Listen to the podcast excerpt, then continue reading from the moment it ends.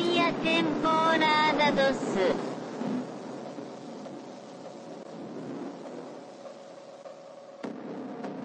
Greetings, citizens of the world. This is a message from Anonymous. The United States Department of Defense officially released three UFO videos that had previously been made available to the public through Tom DeLonges to the Stars. Tonight, a newly released video raising questions about the existence of UFOs. Después de la Segunda Guerra Mundial, surgieron noticias de avistamientos por toda América. 19 de julio de 1952, sábado por la noche. A las 12 menos 20, los controladores aéreos de lo que ahora es el Aeropuerto Nacional Ronald Reagan de Washington divisaron siete objetos sin identificar en el radar. A 25 kilómetros al sudoeste de la capital, a toda velocidad. El gobierno no pudo seguir ocultando lo que Sobrevolaba el Japón y sobrevolaban la Casa Blanca, ambos con espacio aéreo sumamente restringido.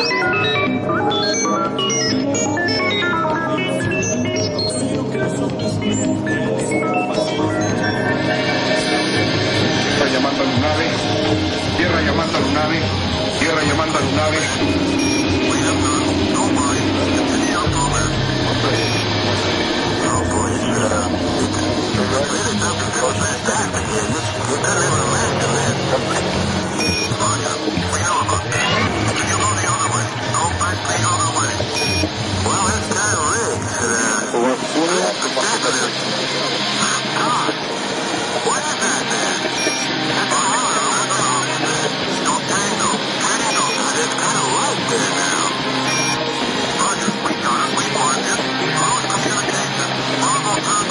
Lunave.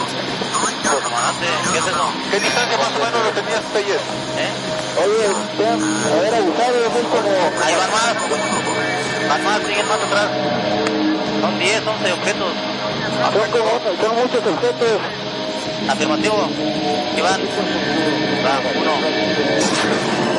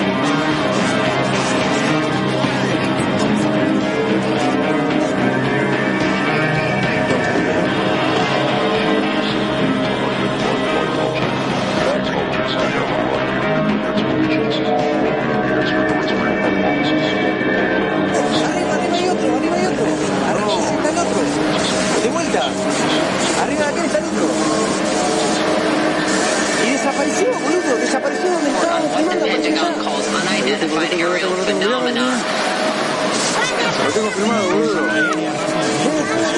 ¿Querés apoyarte en mi cabeza? Vení, vení, vení, vení. Son tres, Leo. Ahí, ahí se fue. Buenas noches, queridos pasajeros. Queremos informarles que en breve aterrizaremos en el Aeropuerto Internacional de la ciudad de Euforia. Por favor, abróchense los cinturones. Esperamos que hayan disfrutado el viaje. Aerolíneas UAP agradece su preferencia.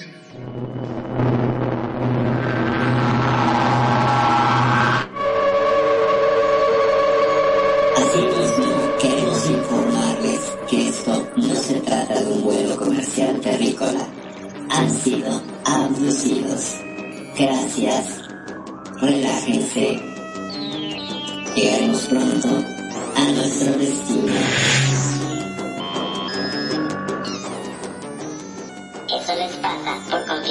Su capitana, Perfidia Vela.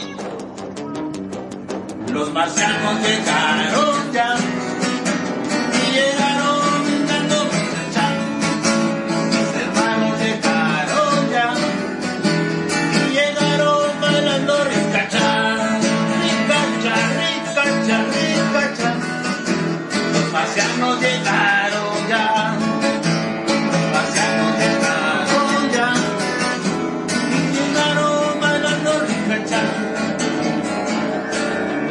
Tierra llamando a Lunave. Tierra llamando a Lunave. Buenísimas noches, público de Radio Consentido. Bienvenidos a una emisión más de Euforia.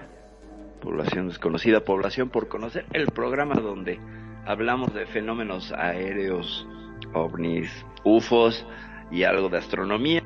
Y bueno, pues hoy vamos a abordar un tema un tema que es muy interesante porque pues nos va a llevar por caminos que no hemos sondeado, ya los hemos medio sondeado, pero no de esta manera. Pero antes de entrarle a este tema, que hoy es ovnis y cultura pop, quiero presentar a quien me acompaña esta noche en la co-conducción, como cada jueves. Soy Perfidia Vela, pero me acompaña también Magnum Dacum. Magnum, buenas noches. Muy, pero muy buenas noches, mi estimada Perfi. Como siempre, podríamos decir que bienvenidos al programa que nos tiene abducidos. La verdad que sí, nos tiene abducido este programa, porque siempre hay tema nuevo y hay mucho, mucho para contar, ¿no es así, Perfi? Es correcto, hay un montón de noticias. Hoy vamos a saltar, a ponernos al día con el montón de noticias que hay de avistamientos y cosas y teorías. Vamos a darle una vuelta un poco más pausada y más calmada a lo que es el fenómeno ovni desde, desde la cultura, porque siempre es interesante saber por qué va de la mano uno del otro, pero hay que recordar antes de entrar en materia que este es un programa de análisis y opinión que aborda el tema propuesto desde la perspectiva del ensayo. Se maneja bajo la especulación responsable y no pretende promulgar soluciones definitivas, verdades dadas o absolutas, recetas de cocina, fórmulas mágicas. ¿no? Siempre la evidencia disponible pues, nos basamos y tratamos los temas desde un enfoque objetivo, humanista, científico, aperturista, incluyente, siendo casi siempre el hilo conductor las opiniones y la propia experiencia subjetiva de los conductores público y participantes de esta misma emisión. Eh, por tanto, es un programa en vivo donde hacemos lo mejor que podemos con las herramientas que tenemos y aprovechamos para saludar a la gente de España, Uruguay, Estados Unidos, Argentina, México y a todos los lugares donde nos están escuchando en este momento. Un gran saludo y a la gente que nos sigue por las diferentes plataformas como Evox, TuneIn, Anchor y Spotify. Gracias por su preferencia, gracias por escucharnos. Y recuerden que si se han perdido programas pasados, ya sea de Euforia o de otras emisiones de la radio, los pueden encontrar tanto en nuestra página web como en YouTube, que es nuestro canal, nuestra, pues sí, nuestro canal, que es Radio Consentido, así todo pegado, eh, en YouTube. Aquí pueden encontrar programas anteriores o bien pueden seguirnos en radioconsentido.blogspot.com. Ahí pueden encontrar tanto la emisión en vivo como emisiones pasadas. Ahora sí vamos a darle. OVNIs y cultura pop. ¿Cómo ha cambiado, no? Es impresionante cómo ha cambiado todo esto. Yo me acuerdo eh, en la época de mi marciano favorito, pero porque me gusta ver onda retro, ¿eh? no es que yo sea viejo, ojo, que era un tipo que le salían dos antenitas de la cabeza, ¿te acordás? Claro, cómo no, como dos antenitas telescópicas le salían al tipo de la cabeza.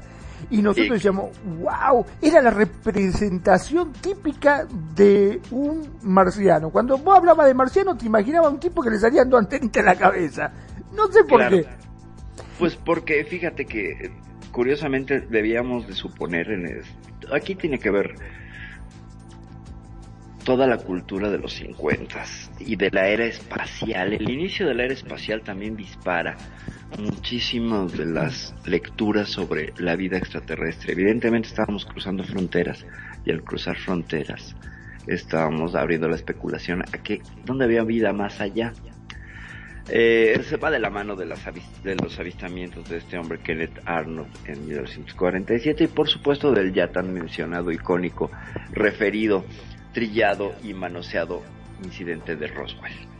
Entonces, con estos elementos, pues la gente empezó a especular. Y el lugar más cercano, en teoría, era, bueno, primero la Luna, porque hay unas referencias anteriores de, canales en Marte muy interesantes, de un astrónomo que vio evidentemente las grietas que, se, que presenta Marte en una de sus, de sus caras y las confundió con canales y entonces eh, ahí se empezó a darse toda una mm, mal viaje la verdad eh, suponiendo que estamos hablando de inicios del siglo pasado, por ahí de 1901, 1902, donde un francés, creo que era un francés, eh, narra que él pues pudo ver a través del telescopio pues toda una serie de industria y vida en Marte. Entonces es la primera referencia del por qué los marcianos y entonces se quedan ahí los marcianos como el top ten de nuestros extraterrestres favoritos, ¿no? Eh, y junto con el fenómeno de Hopkinsville en 1955, donde eran pequeños enanitos verdes orejones, pues se va formando esta idea del marciano con antenas, verde y que venía pues precisamente de Marte. ¿Qué nos dice el conocimiento que tenemos hasta ahorita? Que pues Marte perdió su atmósfera y que pues evidentemente no puede sostener ahorita ninguna clase de vida, por tanto tampoco los pasados 200 años y las especulaciones hablan de vida bacteriana, que es lo que podríamos encontrar en Marte, más algunas fotos que son súper polémicas que ha tomado el Perseverance, que anda ahí todavía eh, pues dejando huella en Marte. Pero de ahí viene la idea principal de los marcianitos verdes, de los eh, duendes de Hopkinsville. Búsquenlos, son muy interesantes porque es la clásica representación de casi parecen unos gremlins. unos gremlins, y, cierto. Sí, son como los gremlins, así ojones, dientudos y todo. Pues supone que estos duendes de Hopkinsville atacaron a una familia durante toda una noche. Y esta familia, eh, creo que en Idaho, no sé qué estado, Estados Unidos, eh, pasaron una noche de terror porque estos bichos pues los atacaban. Les rasgaban las ventanas, les aventaban piedras, corrían sobre su tejado. Y es lo que declararon al sheriff.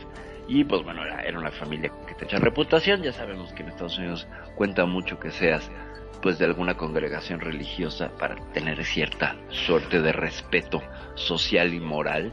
Y entonces pues ellos eran, eran gente que asistía a la iglesia todo, todo todos los domingos y eran respetados en la comunidad. Y de pronto vienen y cuentan esta historia, pues oh, evidentemente le da ciertos tintes de credibilidad porque pues era gente de bien, ¿no? No eran pues gente sin que hacer o vagos. Simplemente eran unas personas que estaban declarando desde su posición moral el hecho de haber sido eh, atacados y violentados por estos bichos en 1955 en Hopkinsville, lo cual pues aún no ayudó que se formara la imagen primero del duendecillo verde que pasó a ser desterrada por el número uno yo creo que de las representaciones de EVES, ¿no? De entidades biológicas extraterrestres que son los alienígenas grises. Magno, ¿tú qué opinas? Es cierto, sí, sí, y también convengamos que en esa época ya se eh, veía al ovni con un plato. O sea, se hablaba de ovni y automáticamente uno asociaba un plato volador. Era un plato volador, exacto. Y, y es que también esta idea está deformada. A lo que sabemos, Kenneth Arnold, que fue el primero en la historia moderna, ¿ok? Hay que dividir la historia de la ufología o del estudio de fenómenos aéreos no identificados en dos partes. Antes de 1947 hasta el principio de los tiempos y después de 1947. Aquí vamos a hablar a partir de 1947 con los avistamientos de Kenneth Arnold de en realidad unas naves triangulares porque no eran absolutamente nada discos voladores. Lo que él dice es que iban haciendo movimientos como cuando lanzas una piedra al agua, ¿sabes? Cuando haces patitos. Haciendo patito. Claro. Es correcto. Entonces hacían este movimiento, así se desplazaban, rebotaban con algo y se impulsaban y volvían a rebotar. Entonces él decía que rebotaban como si fueran platos voladores. Como si lanzaras un plato al agua, igualmente va a rebotar hasta hundirse y perder su impulso. Entonces de ahí viene la idea. No es que lo primero que vio Kenneth Arnold fue platos voladores. Eran el movimiento. Entonces de ahí ya tenemos pues ciertas dudas y ciertas eh, inconsistencias en la forma que después toman forma de platos voladores. Porque en el incidente Roswell pues es también lo que se remite. Pero curiosamente en la cultura ya hay un referente. Y entonces vamos viendo cómo parece ser que es una serie de eh, ir tomando referencias para ir moldeando parte del mito. No eran los primeros que fueron avistados en la edad era moderna desde una avioneta eh, volando sobre las montañas, creo que de Albuquerque, ahí cerca de Nuevo México, porque además curiosamente es un hotspot para los ovnis, eh, por este piloto que se llamaba Kenneth Arnold. Y lo primero que generaron estas declaraciones, pues más que nada fueron situaciones de, que eran un arma soviética. Recordemos que pues, en 1947 estábamos empezando la Guerra Fría y cualquier cosa que no fuera del catálogo militar norteamericano, pues inmediatamente era señalado como soviético, ¿no? Por eso mismo, cuando se lanzó el Sputnik en 1957, 10 años después, eh, en Estados Unidos sentía que era un arma que les iba a caer encima de las cabezas, ¿no? En sus, en sus cabezas eh, rubias en, Estados Unidos. Pero de ahí vienen estas dos ideas. No eran platos voladores, Magno.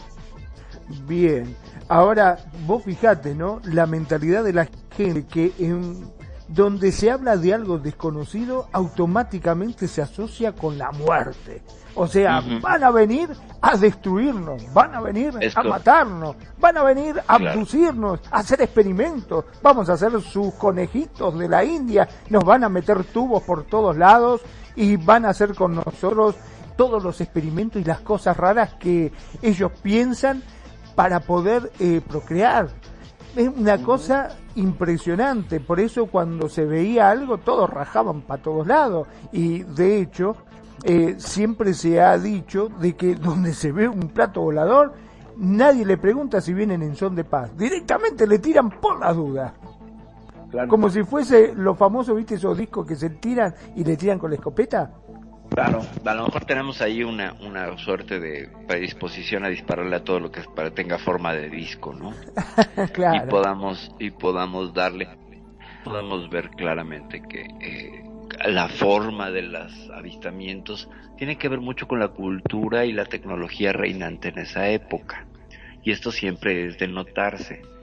Siempre hay que tener, bueno, hay que tener el ojo crítico y, escéptico sobre cómo las representaciones históricas de los ovnis corresponden a lo que el ser humano tiene como tecnología disponible. Es decir, por ejemplo, la que traigo en mi camiseta y está aquí el póster y es ese famoso póster que tenía el agente Fox Mulder, de quien hablaremos más adelante, en su póster de Quiero creer, I want to believe, pues es esta nave de Adamski, este fabuloso estafador suizo, mucha gente considera que es un contactado, yo considero que es un estafador que le tomó fotos a una tapa de una lámpara y las, y las logró muy bien, pero pues mm, parecían una tapa de la época, ¿no? De la tecnología de la época. De hecho, pues grandes las, muchas de las representaciones que tenemos aquí en la estación, en el maravilloso eh, escenario que nos creó Nani para esta, esta emisión, pues hay muchas naves del tipo Adamskiano, ¿no? Donde son las clásicas los clásicos ovnis que tienen boyas en la parte de arriba, en la cúpula, y pues podemos ver cómo claramente corresponden a la tecnología de la época, ¿no? El, el avistamiento, el crashing de,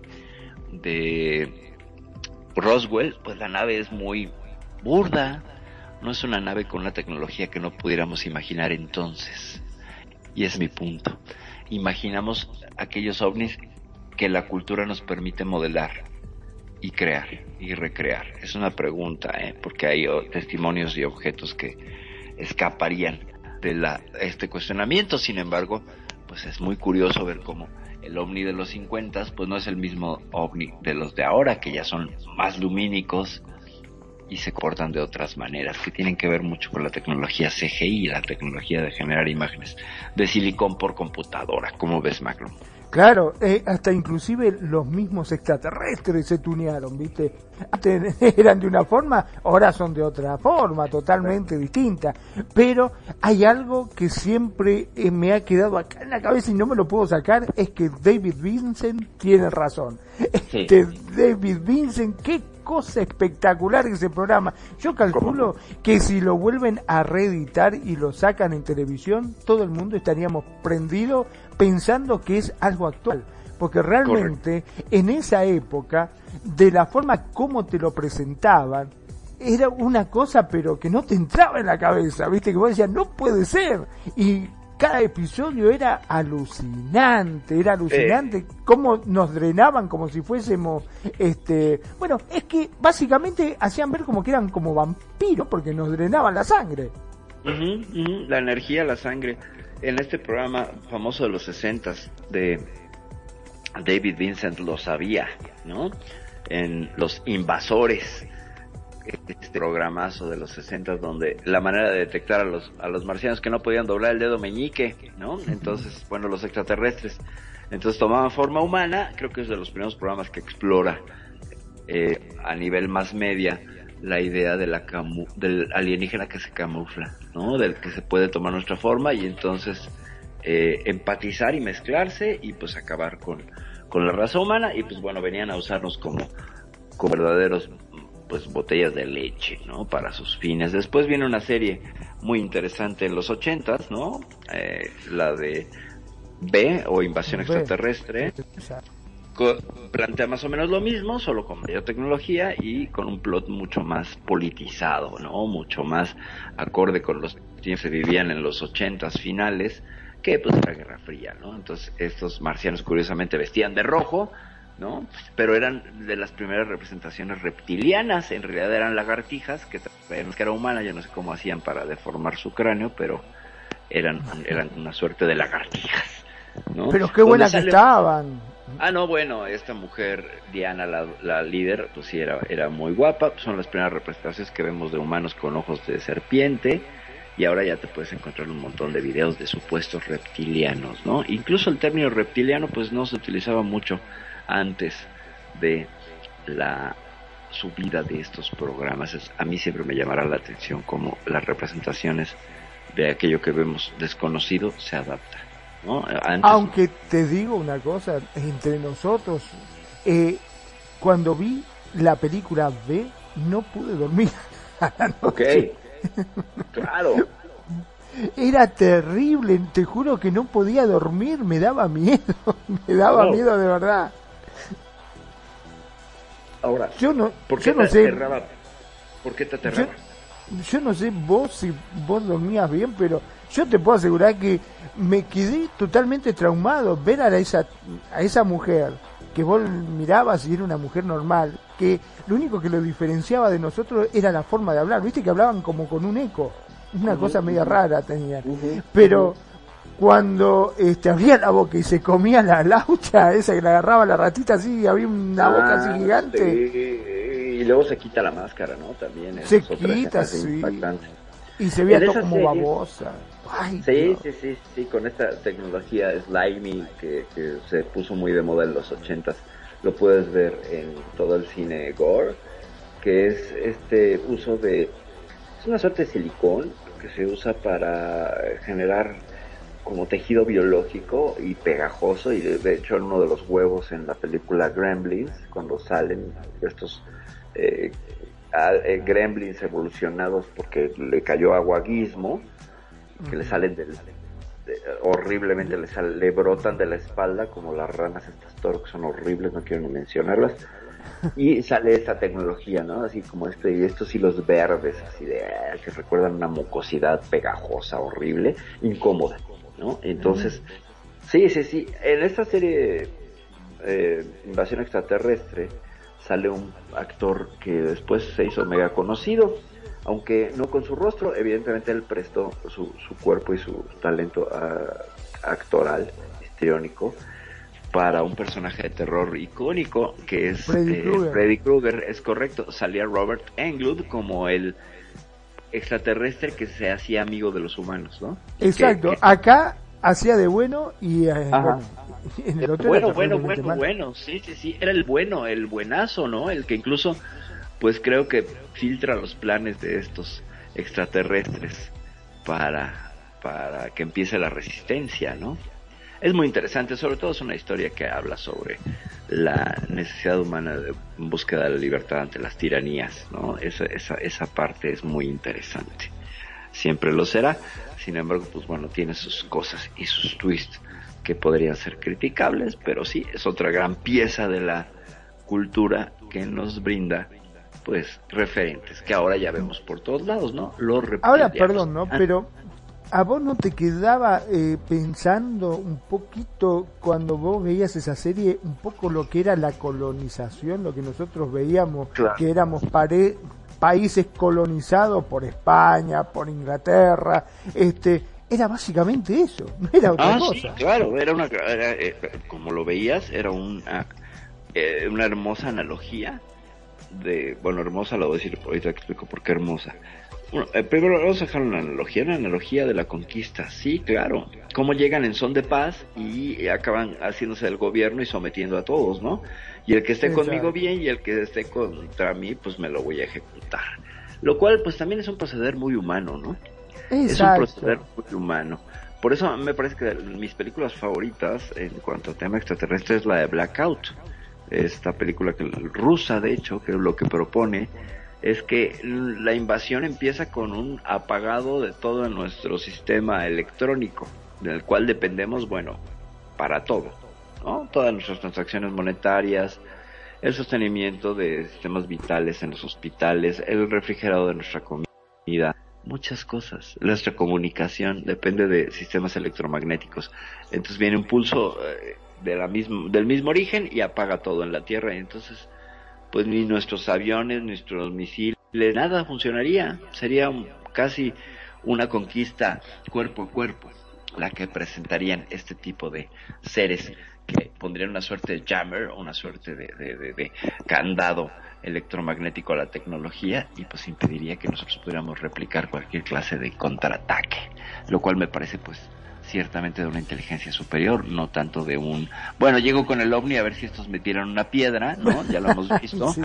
Vayamos a meternos con los troebriandeses ahí en el sur de, del, de los mares del, del, al sur del Pacífico y por, por muy armado que ellos son más y están en su territorio y te van a aventar lanzas y flechas, ¿por qué? Pues porque no te quieren. Entonces, aunque estés muy adelantado. ¿No? Aunque, perdón, te digo, si nos quieren venir a colonizar, es tan simple con que nos quiten el internet, nos matamos entre todos. no queda nadie. Estamos solos. Sí, sí, sí, sí, sí. Exacto, le quitas el internet y entonces la gente se vuelve ansiosa y sus niveles de dopamina bajarían y estarían todos en periodos opiáceos ansiosos. Y hablando de ansiedad, pues justamente vamos a tocar un tema muy, muy eh, poco, poco me comentado en el tema ovni, pero ciertamente hay que traerlo a colación. Resulta que, pues bueno, las historias de los ovnis, las grandes historias de los ovnis, Roswell, el proyecto Signo, eh, las abducciones, el caso de Travis Walton, que lo hace en película, la de Fuego en el Cielo, Betty y el otro hombre, este ya no me acuerdo, que son los primeros abducidos. Todo esto sucede entre los 50, 60, 70 y finales de los 80. Los 90 creo que son la peor década para los avistamientos ovni y viene un bajón impresionante en el momento que el smartphone pues mata a la estrella del firmamento que eran los ovnis en cuanto a cuestiones inexplicables porque al tener más acceso a las cámaras los registros bajan. Y esto pasó hasta la pandemia. En la pandemia se vino un boom de evidencias, testimonios y videos de los ovnis. Pero mientras tanto, el tema ovni ya casi nadie hablaba de él. Era un tema de, pues, la nostalgia. Era un tema un tanto retro. Y ciertamente creo que algo que mantiene vivo el fenómeno ovni en la cultura popular es este factor nostalgia. Veamos si no. Por ejemplo, en Stranger Things, esta serie tan pues exitosa. No sé si la sigues, pero pues bueno, hay una referencia también a lo alienígena, pero se da en el contexto de los ochentas. Hay otra serie por ahí muy interesante, creo que en Netflix, que está ambientada en los cincuentas. Es decir, tiene que haber un factor retro aunado al tema ovni para que parezca real. Nosotros mismos aquí en Euforia hemos analizado pues el caso Roswell varias veces tiene cierta aura de misterio, de encanto, que no lo tendría si fuera en 1995. ¿Me explico? Aunque en los 90 pues ciertamente se dieron fenómenos ovni muy interesantes, como el caso de Calvin, que ya lo vimos aquí, ¿te acuerdas de la nave esta que era como un rombo? Ah, sí, sí. El modelo trajimos, bueno, pues recientemente, y para retomar rápido las noticias, bueno, nada más mencionar esta, fue declarada como la mejor fotografía de los últimos 32 años, la mejor fotografía ovni, esa que presentamos aquí en el programa también. Pues nada, que es la mejor foto según, según muchos expertos. Y habíamos hablado del incidente de Calvin, aquí este, esta suerte de nave pues romboidal que hasta le pasó un Harrier por abajo en el momento de la foto, cual es icónico. Y llama la atención pues ver que ahora es una fotografía icónica y ya dentro del archivo de, de las cosas pop y, y, viendo cómo la cultura pop toma estos elementos, los abraza, los hace suyos, los reinterpreta y los deja para el goce o la contemplación de aquellos que estamos interesados en el tema. Hablando de eso, justamente que estamos interesados en el tema, un icono que podríamos decir también de lo que es eh, todo este misticismo que se ha creado a través de, de los objetos voladores, lo ha dado justamente Mulder y Scully. Y de hecho, tengo conocidos que obviamente son fan de la serie y dicen, no, no, ellos tocaban temas verdaderos. Eran todos los temas que ellos tocaban eran verdaderos. Lo que pasa que después lo fueron haciendo un poquito más fantasioso para la gente, pero eran temas que pasaban posta, posta, te decía, de verdad. Y vos decís, este, ¿será cierto? ¿Tendrá algo de verdadero o es simplemente idea de un escritor?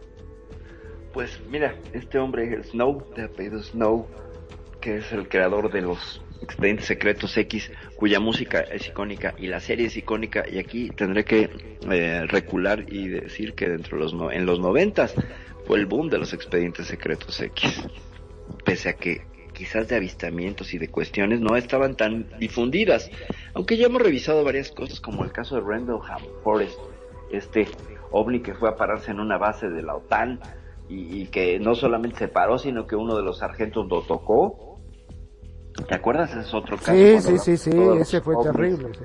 Ovnis y las bases nucleares, ¿no? Todas estas citas de parte de los ovnis a las bases nucleares, que ahí están los testimonios.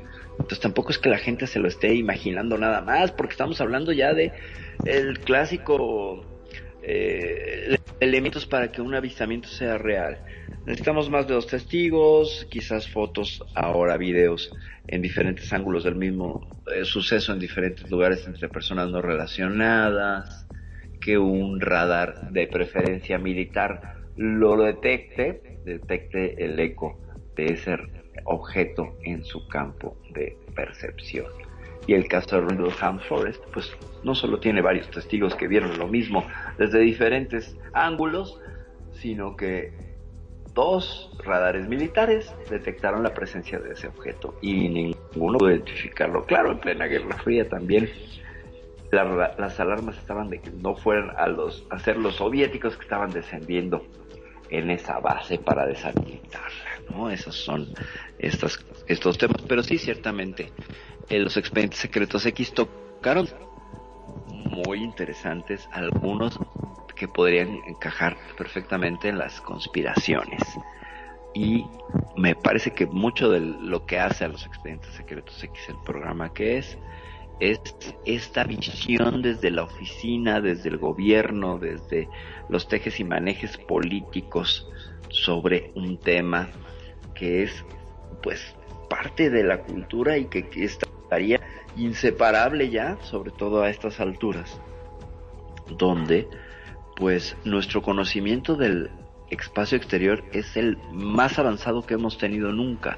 Disponemos ahora de esta bonita herramienta que es el web, que nos ha permitido pues obtener imágenes verdaderamente brutales y datos y cosas que pues yo creo que va a merecer otro programa porque siguen enviando datos y eh, siguen saliendo cosas sorprendentes y entonces esta visión de pronto caemos en esta idea de quiero creer quiero creer que hay ovnis, pero, pero mejor no quiero estar tan seguro, ¿sabes? O sea, me gusta que, que sea un fenómeno inexplicado, que tenga un velo de misterio, porque cuando me lo explican ya no me sabe igual.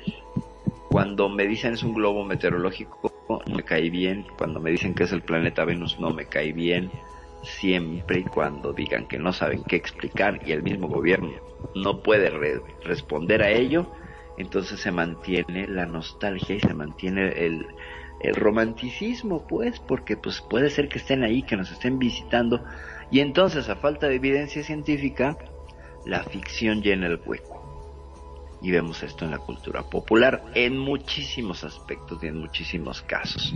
Tal es el caso de los expedientes secretos X, que sería un llenado de algunos huecos que están por ahí, porque tocan casos que ciertamente se parecen a casos reales y estaban inspirados en hechos, en hechos documentados. Solo que le cambiaron nombres, actores, bueno, situaciones, lugares, etcétera, pero algunos de ellos casos icónicos de la ufología. Por ejemplo, el caso de las abducciones. Te escucho, Magro.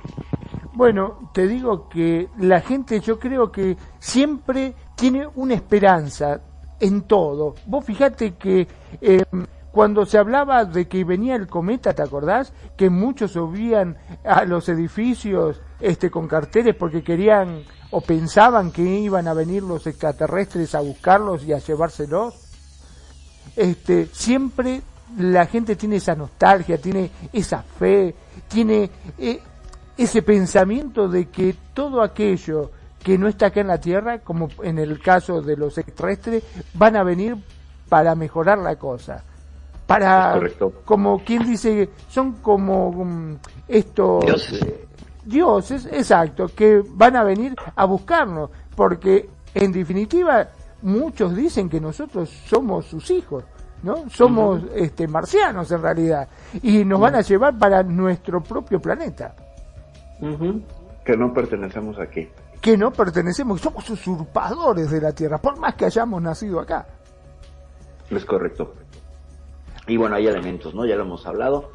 El factor de nuestro biorritmo y el dolor de espalda constante por las condiciones gravitacionales de este planeta que nos generan una compresión en las en las en las vértebras y que si tuviéramos menos 0.5 menos de, gravedad tendríamos la, la, columna rígida perfectamente sana ¿no? entonces pareciera que estamos creados en otro lado por ejemplo Marte y el ciclo circadiano nuestro ciclo circadiano es más preciso si, viviéramos en Marte que en la Tierra es decir nos da sueño después de la hora que nos debería dar sueño y si estuviéramos en Marte sería exactamente la hora del ocaso. Entonces, muy interesante, mucho, muy interesante. Como ese par de datos, pues sí tumban algunas eh, certezas sobre si somos terrestres o no. no. En realidad, pues bueno, desde la teoría científica más estricta y dura, todos seríamos extraterrestres, puesto que pues todos los componentes de nuestros cuerpos estarían hechos de materia estelar pese a que algunos digan, ah, esa es una visión muy hippie, pero es incontestable. No hay manera de negarlo. Estamos hechos del mismo material que las estrellas, solo que en otra densidad, en otra, en otro acomodo, sujeto a otras fuerzas de las cuatro fuerzas existentes. Ya sabemos que son el electromagnetismo, la gravedad, la fuerza nuclear fuerte y la fuerza nuclear débil. Esas cuatro se han encargado de moldearnos para ser quienes somos. Y bueno, pues, ¿qué, podemos decir? Somos verdaderamente todos alienígenas en este planeta. Y el mismo planeta es alienígena. Aparte, vos fijate, una de las cosas que siempre se ha dicho también, que los extraterrestres venían a buscar nuestro oro, nuestro preciado oro, nuestra riqueza, y venían a buscar cosas que bien lo hemos desarrollado a lo largo de estos programas, en la cual los minerales, preciosos que venían a buscar existen en muchos planetas. Y lo pueden ir y tomarlo gratis, van, lo agarran, no tienen que pelear con nadie, no tienen que arriesgarse a ligarse un, flechazo, una lanza, una piedra, van, lo agarran y ya está. Si supuestamente tienen naves como para llegar hasta acá, tranquilamente pueden llegar a cualquier parte del universo donde hay meteoritos inclusive que tienen más oro que nosotros, ¿no? Es correcto, sí, sí, sí. Nuestro cinturón de asteroides tiene más níquel que el que podría contener la Tierra. Eh, más bien, el que podría contener 10 tierras. O sea, tenemos que tener 10 planetas tierras para igualar la cantidad de oro, níquel y otros materiales que hay en el en el disco pues de residuos y de de cascajo lo que quedó de la formación del sistema solar. Algunos dicen que son restos de un planeta que colisionó y ahí anda. Otros dicen que son parte de eh, el disco protoplanetario y que se quedó se quedó tensionado entre la gravedad del Sol y Júpiter entonces por eso está ahí no pero si no tuviera tanta gravedad Júpiter, pues no estaría allí, no habría cinturón de asteroides, estarían hasta la nube de Oort o los objetos transneptunianos. Donde, pues por supuesto que también hay alguna que otra roca ahí que debe estar hecha de oro sólido, sin duda. Pero la cosa es, ¿qué hacemos con la minería espacial? Ese es todo un tema y creo que ya hablamos en un programa de ello. ¿No es así, Magnum? Así es. Este, bueno, de de hecho, más de uno está pensando, sobre todo la gente de mucho dinero, ¿no es cierto? Estoy hablando del país del norte, allá, hasta los rusos están pensando en tratar de explotar todo esto.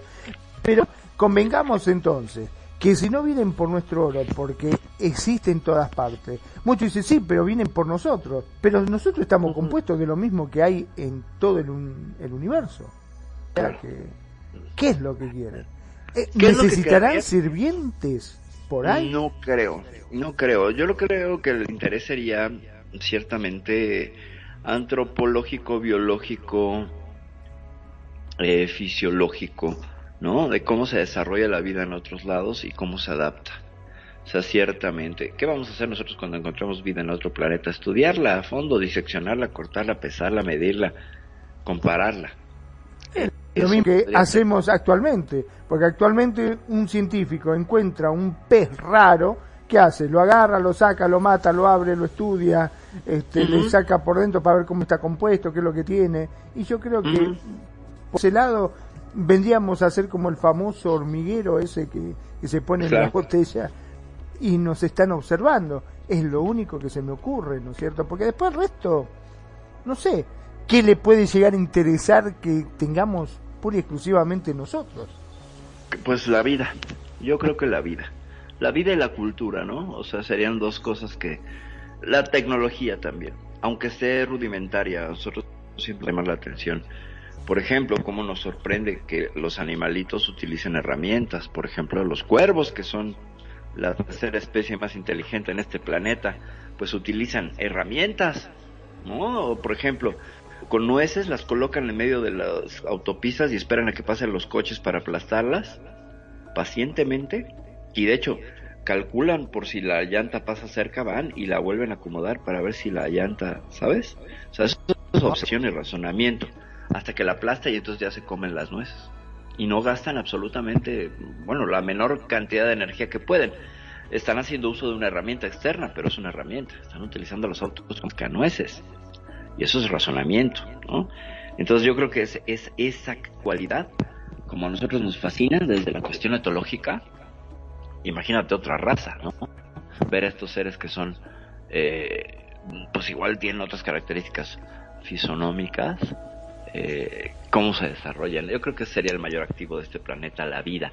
No como alimento, no como mm, forma de esclavitud, creo, si, si una civilización ya pudo iniciar el viaje eh, interestelar, significará, según la escala de Kardashev, ya saben, esta escala que toca los niveles diferentes de desarrollo tecnológico y según una, eh, una cultura, eh, alguien para tener el vuelo interestelar, pues sería una civilización del tipo 1.8, casi 2, o dos. Y ya habrían superado ampliamente las ganas de conquistar. Creo que estarían evolucionados incluso espiritual y moralmente. Estarían más bien por una expansión y en búsqueda de qué recursos. Eso sí es donde me da miedo. Tenemos un sol y así puede ser. Puede ser eh, ordeñado, se le puede ordeñar la energía al sol. Entonces, pues, ¿quién quita? En lugar de que nos invadan, vienen y nos, nos cubren el sol con una esfera de Dyson y se acabó. Nos morimos congelados, ¿no? Porque les interesa la energía de nuestro sol. Aunque bueno, tampoco es que sea un, un sol muy energético, ¿eh? Lo que pasa es que está chiquito. Y eso es más barato para hacer una esfera de Dyson, ¿no? Eh, no sé si tienes el referente a la esfera de Dyson o quieres que lo comente. Comentalo, comentalo, por favor. Una esfera de Dyson es una un mecanismo hipotético eh, propuesto por creo que es Alexander Dyson, un científico de los 50 que decía que era posible, o sea, nuestra tecnología solar, por ejemplo, de captación de energía solar, pues capta ya una luz que ha viajado 8 minutos, posiblemente no tiene la misma potencia calórica. Entonces requerimos de mucho sol para que se genere la, el fotoncito que se pueda transformar en energía eléctrica. Pero entre más cerca estés, menos energía sol necesitas. O sea, menos captación. Entre más amplio pues es tu pantalla, eh, esta pantalla si la acercas al sol se iría reduciendo porque la cantidad de luz que llega es como más rica en fotones, por así decirlo o vienen más calientes. Entonces, una esfera de Dyson sería una suerte de satélites, algunos interconectados que cubrirían la órbita cercana de una estrella para succionarle la energía y transformarla en energía ya sea eléctrica o de otro tipo y desde ahí alimentar a una flota estelar. Esa es la idea de la esfera de Dyson. Y que algunos aseguran que por ahí han tenido eh, pues evidencia de esferas de Dyson porque pues hemos visto cambios en la luminosidad de algunas estrellas de manera inexplicable. Y que no es ningún planeta que esté pasando enfrente es simple y sencillamente mediciones de radiación de ciertas estrellas y hay reducciones como si alguien le hubiera puesto una esfera de Dyson. Pero bueno esa es la la cosa que sí tenemos que nos podrían venir a quitar nuestro solecito ¿cómo ves? Bueno, pero convengamos que hay muchas estrellas que también emanan energía. Y con la, los cientos de millones de estrellas que hay libres y gratuitas que le pueden hacer esa esfera sin tener que pelear con nadie, sin matar toda una civilización, yo creo que directamente van a ir a la más fácil, ¿no? Me parece. Claro, la cosa es la cercanía galáctica. Nosotros tenemos ya echamos el ojo a Próxima Centauri, que es nuestra estrella que está a 4.7, 4.4 años luz de distancia. Eh, es la estrella más cercana. Y ya estamos analizando todo su todo su sistema de exoplanetas y ya miramos y estamos pues próximamente recibiremos imágenes de próxima B, próxima C y creo que son 5 o 6 planetas, pero pues son rocosos y parecen super tierras, son más grandes que la Tierra. Luego entonces la cercanía sería la que permitiría moverte y decir, ah, vamos ahora, ya como tenemos nuestro Sol, pues queremos más energía. Y eso es exponencial, en el momento que tengamos una esfera Dyson, pues ya podemos construir las que queramos porque ya no, ya no gastamos energía, toda nos estaría dando ese Sol, ¿sabes? Y, y se vuelve pues una locura, ¿no? Pues según Kardashev ahí una vez que tienen una, pues irían por la siguiente, porque tendrían mucha más energía para moverse más rápido en el espacio. Y eso, pues bueno, sería sería complicado también, porque pues recordemos que todo el espacio se está alejando, ¿no? Y cada vez todo está más lejos. Así es como la inflación. Ahora también el problema está en cómo comercializarlo. Claro. porque acordate que acá eh, somos un planeta muy consumista y muy comercial. O sea, si vos me decís que vamos a hacer esa esfera y la energía te la van a poder vender, fantástico. Pero si te la tienen que dar gratis, van a decir que no, porque falta muy, pero a esto estamos, de que directamente te empiecen a cobrar por respirar el aire. Ya de hecho, me he enterado que en España, eh, que empezaron a utilizar mucho lo que es la energía solar, le están cobrando un impuesto por el uso del sol. Es correcto, es correcto.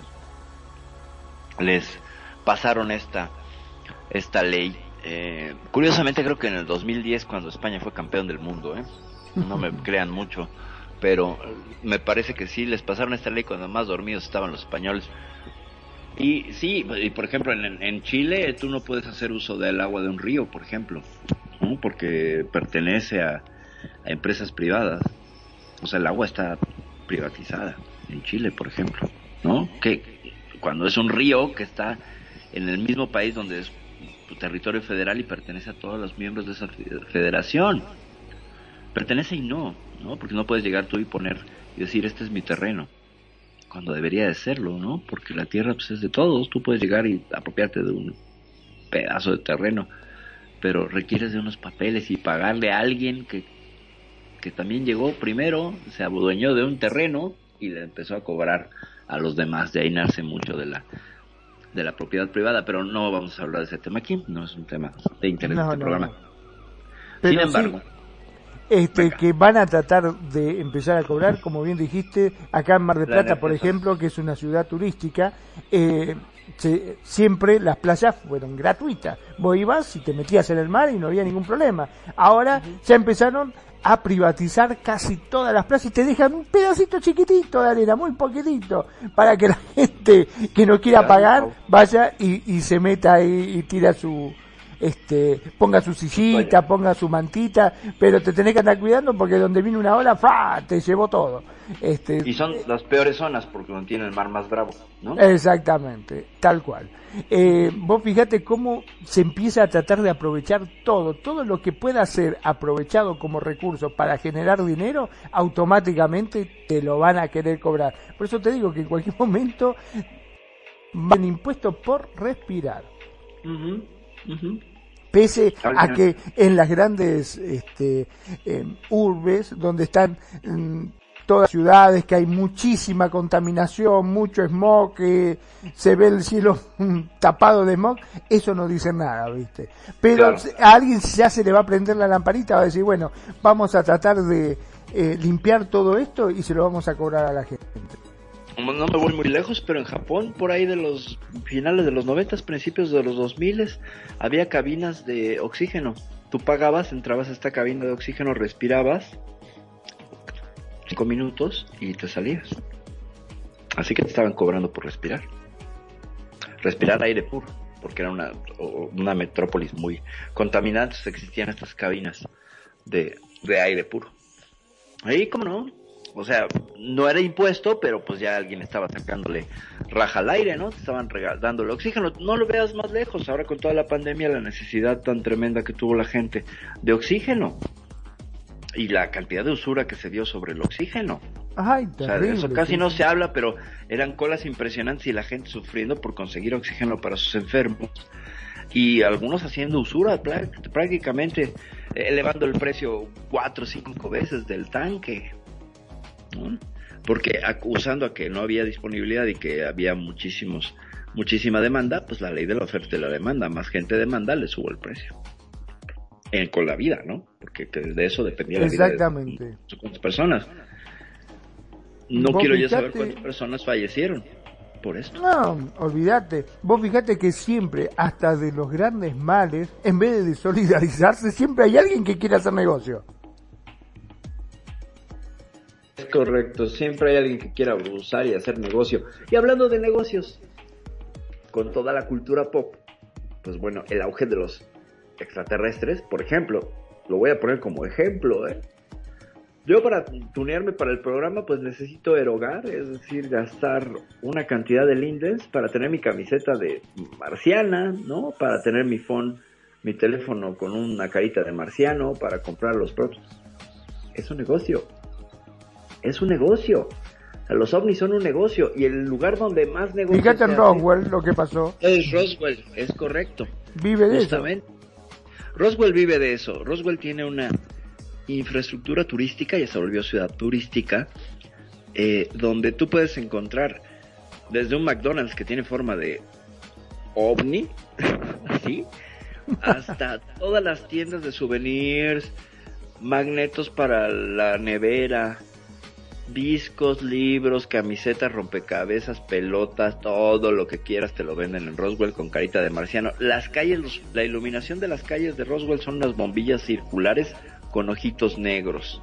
Así, a ese grado han llegado. Terrible. Hay lugares, hay lugares que tú quieres caminar eh, bueno, quieres ir, por ejemplo, a visitar las fotos de Roswell, que es un museo, entonces sigues unas huellas verdes que están pintadas en el piso y ya das con el, con el lugar, pero desde muchos puntos de la ciudad te guían con estas huellitas hacia el, hacia el, el museo. Está el Museo Internacional de los OVNIs también, y todos los lugares te cobran 5 dólares.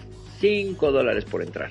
Entonces está estandarizado ese precio, está buenísimo, pero te venden un montón de chucherías y está por supuesto el Alien Inn, ¿no? Eh, este famoso hotel donde pues te puedes hospedar, bueno es más motel, donde te puedes hospedar pues por una, una habitación eh, tematizada de alienígenas, ¿no? Entonces pues sí hay una fiebre loquísima, hay una, un auge impresionante del asunto ovni en Roswell, pues todos los días es un día de los ovnis, ¿no? Todos los días es el día del alien. Y la gente pues es ferviente creyente, ¿no? Dicen que se ven luces, etcétera. No dudo que hay alguien que te rentará su techo para visitar o ver ovnis. Pero sin ir más lejos, vos llegás a tener la suerte de toparte con un ovni, un plato volador, una nave espacial, un marciano, lo que sea, que le pueda sacar foto, vienen todos y te dicen, te la compro, ¿cuánto me cobras esa foto? Claro, claro, que, es un poco, eh, bueno, es bastante lo que sucede con los fenómenos eh, en las noticias, por ejemplo, y eso lo supe por, un compañero eh, corresponsal. Él era camarógrafo, tenía su cámara siempre lista por cualquier cosa que pasara. Entonces de pronto venía una tormenta y él se salía con su cámara a grabar la tormenta, a mojarse y todo, porque ese material se lo compraban entre más nuevo, más caro. Y él ya sabía, él como camarógrafo independiente, iba cazando este tipo de cosas para ilustrar notas y vendérselas a las cadenas de televisión cuyos eh, reporteros llegaban tarde, ¿sabes? O sea, cuando eh, ya llegaban al lugar y mandaban a sus corresponsales, ya había alguien que les ofrecía el material. Y obviamente, entre más peculiar el, el suceso grabado, más caro. Pero estábamos hablando que por grabar una tormenta así, cualquiera, ¿no? O sea, está lloviendo en, este, en Mar del Plata y es una lluvia eh, un poco torrencial, bla, bla, bla. Estamos hablando del orden de los tres mil, cuatro mil dólares por el video. Y esto estoy hablando de años atrás, ¿eh? Wow, ¿vos te imaginás si llegás a publicar? Tengo fotos inéditas de una nave espacial Imagínate Lo que Olvídate, fortuna. Imagínate lo que cuesta, claro, claro. Por eso, bueno, ahora ya se monetiza de otra manera. Pero en su tiempo, antes del auge del internet, estoy incluso refiriendo este, este detalle de mi amigo, eh, porque ahora pues ya le pones en un buscador y encuentras fotos de lluvia en Mar del Plata, ¿no? Eh, video de lluvia en Mar del Plata, royalty free, que ya lo puedes usar. Y pues nadie va a estar verificando, oigan, ese video es de hace tres meses, ¿no? No, en realidad es para ilustrar aspectos, pero bueno, eso ya tendría que ver con teorías de la comunicación y así, volviendo al tema. ¿Cuántas películas de ovnis no hemos disfrutado? Magnum, dame tu top 3 de películas de ovnis. Bueno, mi top 3, bueno, a ver, a mí si hay una de que me gusta muchísimo, muchísimo, muchísimo, eh, es Alien. Esa me dejó loco. Está bien, es muy fantasiosa, no te voy a decir que no, pero está buenísima. A mí es una de las películas que más me gustó. Y después, eh, lo que pasa es no me puedo acordar un nombre, una en la cual... Eh, a ver, te la cuento un poquitito, a ver si vos te podés acordar. Lo descubrieron porque todas aquellas personas que habían sido abducidas, este, cuando soñaban, soñaban lo mismo. Los 4400. Esa, 4400. Es correcto, era una serie de televisión muy buena, mucho, muy buena, ¿cómo no? ¿Cómo no? Que te dejaba pensando mucho, vos lo mirabas y vos decís, miércoles, es cierto, porque la gente de por sí no recordaba, en el momento no recordaba nada y eran todas personas normal, pero se empezaban a enloquecer porque se sentían distintos. Claro, claro, sí, sí, sí.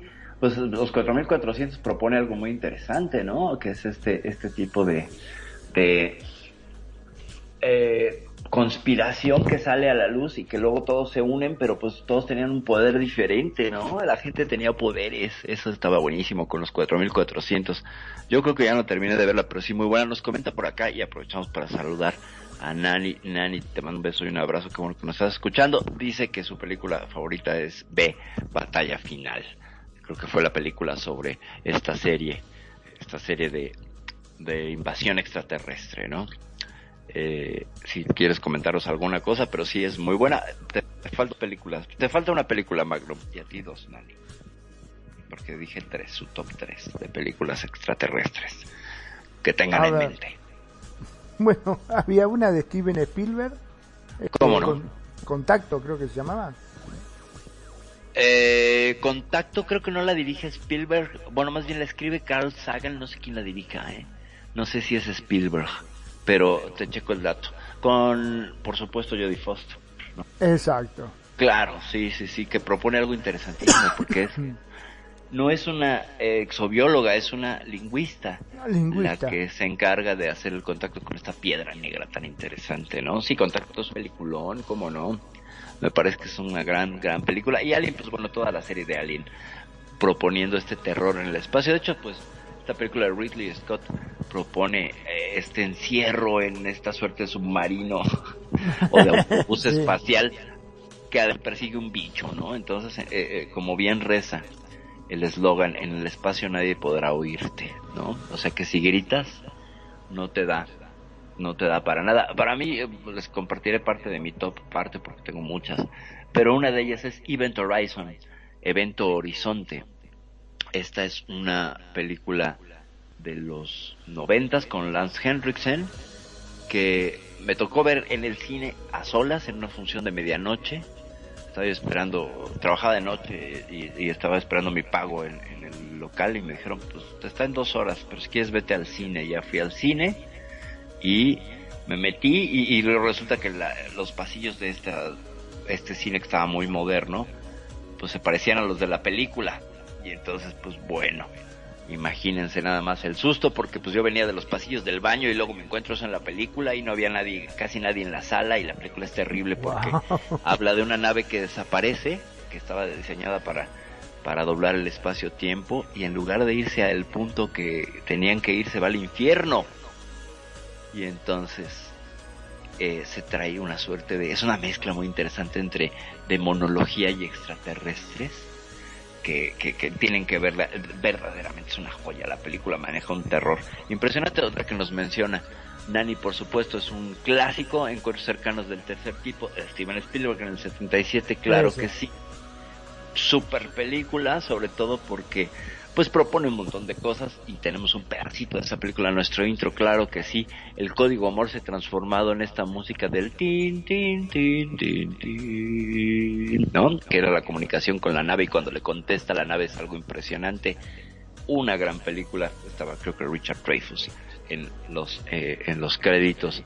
Y incluso sale eh, eh, Allen Hynek, este investigador del proyecto Majestic 12, hace un cameo porque él era el asesor eh, ufológico para Steven Spielberg, que además está basada en encuentros cercanos del tercer tipo en un caso en Argentina, que casi nadie conoce ese origen.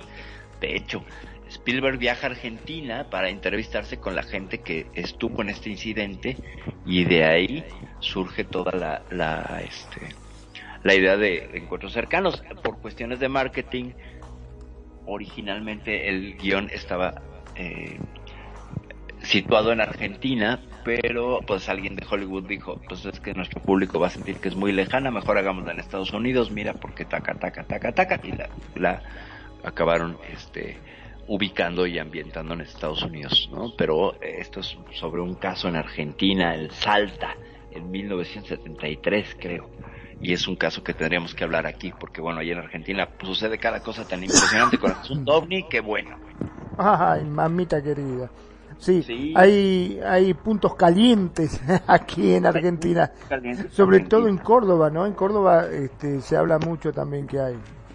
sí bueno y, y hay otros un montón el, el caso de Bariloche que es icónico no aunque no fue exactamente en Bariloche, pero se refiere en Bariloche porque ahí andaba, eh, ahí es el aeropuerto donde aterriza este avión con este piloto Álvarez, me parece, que lo andan persiguiendo, ¿no? Los ovnis, de hecho es una carrera que se avienta con un par de ovnis impresionante dentro de la analogía de la... Yo creo que tendríamos que hacer una serie de programas país por país para revisar los casos más icónicos de ovnis de cada país y no acabaríamos, ¿eh? porque sí hay un montón de situaciones muy interesantes, pero pues bueno, otra de mis películas favoritas, por supuesto, y porque pues bueno, plantea la posibilidad de muchísimas razas y una galaxia y etcétera, pues es Star Wars, la guerra de las galaxias, que no es tanto el fenómeno ovni, pero sí son extraterrestres. ¿No? No tanto son películas de ovnis. Ya regresando acá al tema un poco más de avistamientos y películas ovnis y todo, pues E.T. el extraterrestre nos presenta esta visión benevolente del extraterrestre vegetariano y, casi este botánico que queda varado en el planeta Tierra por la necesidad de Estados Unidos, bueno, de los de los gobiernos de capturarlo, ¿no? Y crea una historia muy bonita le tengo mucho afecto a, a E.T. el extraterrestre, sobre todo porque tengo el libro de William Kotzwinkle, que es el autor, y lo leí eh, después de ver la película y me pareció que, bueno, la lectura del libro siempre te hará vivir la ah. experiencia a tu manera y tendrás, ¿no? cierto cariño. Entonces, sí, de E.T. el extraterrestre, pues hasta el libro compré y me encantó. La verdad es que sí, E.T. Hong Kong Rules en los ochentas, como no sobre todo la imagen de las bicicletas, que bueno, ¿quién no quiso tener volar en bicicleta? Las bicicletas voladoras, qué cosa más bonita eso, sí, sí, sí, sí. Bueno, a raíz de eso eh, salieron muchísimas películas, ¿no? Justamente. Claro. Y una, una película que también este, fue icónica es la de Tom Cruise. Esa, cuando empiezan a caer unos rayos, que en realidad esos rayos eran este, los extraterrestres que entraban a sus naves, a sus máquinas, que tenían esos, eh, que eran tres patas que tenían. La guerra de los mundos. Las guerras de los mundos. La guerra de los mundos de, H.G. Wells, que bueno, es todo un tema, ¿no? La guerra de los, la guerra de los mundos tiene dos referentes, uno muy fuerte y otro, y otro muy claro. El primero, pues bueno, la interpretación de la radionovela que hace Orson Welles en 1931-34, discúlpeme, no me acuerdo de la fecha, pero ciertamente eh, el, el tema de, ay, ¿cómo se llama? Del pánico que creó este hombre con la emisión radiofónica fue Fue terrible, terrible que, bueno, a ver, hubo también algo muy controversial en todo esto, porque estaba la noticia de que se decía de que habían muerto un montón de gente por culpa de ese programa, porque muchos se lo creían, y gente que se suicidaron, accidentes, embotellamientos, porque todo el mundo agarraron los cosos, los petates, la valija, los pibes, y y vámonos de acá porque vienen los marcianos, ¿te acordás? Este, y se, bueno, se armó un lío bárbaro por eso. Y otros que dicen que no fue tan así tampoco. Eh, eh, hay dos versiones, ciertamente, hay dos versiones encontradas, una que dice que sí fue un caos, que es la que yo conocía, y otra que dice que en realidad pues el programa no tuvo tanta difusión y que hubo muy pocas referencias y que no hubo tantas mm, este que no era tan escuchado el programa, ¿no? Ajá, ajá. Entonces, pues bueno, pues a ver, pero a mí me quedo con el testimonio de mi padre que sí le tocó esa época y él lo refería como un evento que él vio en el periódico. Entonces, ah, sí, yo conocí de ese evento por narración de mi padre, él habrá tenido unos 14, 15 años en 1934, 31 y eh, muy, muy bien de que salió la nota en el periódico y que después en el radio hubo algunas menciones del caos y todo y que se quedaron con la sensación de angustia, ¿sabes? O sea, de que qué podía haber pasado. Entonces, bueno, eso con, con, con este señor eh, Orson Welles, ¿no? Que incluso acaba en la cárcel, lo cual sí está documentado. Entonces, alguien para acabar en la cárcel eh, tuvo que haber sido algo grave. tuvo que haber sido algo grave, claramente, ¿no? Claramente. Después pidió disculpas y todo el rollo. Entonces, pues yo creo que me quedo con la versión de que sí, ciertamente sí fue un caos y que los que lo quieren demeritar, pues obviamente eh, estarían eh, clavados por allí, ¿no? En, en esta línea. Y nos ponen Sí, también la película Señales, como no. Y aprovecho para saludar a mi queridísima y adoradísima y extrañadísima sobrina Daphne Jordan, preciosa sobrina, hermosa. Te mando besos, gracias y también, pues por supuesto, a mi cuñada Kenya que me está escuchando. Muchas, muchas gracias por estarnos siguiendo. Bueno, ah, después de los saludos que eran menester y mil perdones, pues nos habían pasado, pero andamos checando otras cosas, pues sí hay una gran película que es Señales, como bien dice Nani, que está protagonizada pues por Mel Gibson, Joaquín Phoenix, Rory Culkin y Abigail Breslin. Esta película de M. Shalaman, que es parte de una trilogía más grande, porque este hombre siempre hace trilogías y están todas relacionadas, pero él presenta a los extraterrestres escondidos, casi no se ven, y crea algo que a mí me parece de Shalaman icónico, y son dos, dos cosas. Una, el gorro de papel estaño, de todos los Es cierto, extraterrestres, ¿no? De hecho, si ustedes lo ven en nuestra publicidad, pues viene un iconito de Perfidia que trae su gorrito de papel estaño. Lo inventario me lo pondría, pero sí lo tendría yo que traer. Esa es un- una de las que todos con su cabeza de Hershey, ¿no? Y otra cosa, la representación mediática a través de una filmación que se nos recuerda mucho lo que pasa en redes sociales. O sea, lo que vemos en la película sale en un noticiero, pero es una grabación de la gente de a pie sobre un fenómeno y el marciano casi, bueno, el extraterrestre casi no se ve, se esconde, como ahora muchos fenómenos paranormales y cosas que vemos en internet que está de moda. Bueno, me parece que el hombre este Shyamalan inaugura el género del extraterrestre que apenas se ve y que tienes que parar para verlo, o bien el fantasma que está en una esquinita y que si lo viste y cambiaste los colores del video, entonces ya aparecerá la cara y el rostro maligno. Me parece que en la historia de la cultura este hombre ahí la pegó porque pues seguimos comiendo de ese de ese suceso y sí eh, buenísimo además los extraterrestres que, que eran susceptibles al agua no Al agua. que el agua era fuerte de veneno con ellos muy buena película sí sí la verdad es que sí porque eh, eh, explora todo el terror psicológico las ansiedades que tenemos sobre qué pasa si vienen a invadirnos y la visión tan intimista de este hombre Shalaman de que no es una, na- gran ciudad, no es el día de la independencia donde pues ahí en las grandes naves y combates y todo y multitudes, no, es en un pueblito alejado, En un pueblito. es la visión de una familia, cómo se viviría una invasión extraterrestre en un lugar alejado, es una genialidad, pese a que después hizo cine muy raro este hombre, pero esa, es un- esa película sí yo la tendría en el top 10 de películas, ¿eh? Sí, señales, es una belleza, sobre todo porque además toca uno de mis temas favoritos que son los agroglifos, que son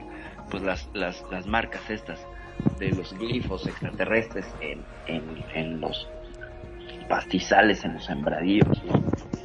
Y me parece que siempre es una, una maravilla que estos elementos de la cultura ufológica se vean reflejados. Aparte, perdón, ¿no? Pero todo aquello que se deja librado a la imaginación lo hace más atractivo todavía. Porque el hecho de tener un enemigo y no verlo es como que vos te imaginás algo ¡ah! terriblemente monstruoso, algo desastroso porque te daban indicios. Se movía, este, los cultivos se movían y, y te ponían esa música y vos decías, ahí va a salir algo, ahí sale, ahí sale, y no salía nada. miedo, ¿no? Ese era el miedo, Miedo. exacto.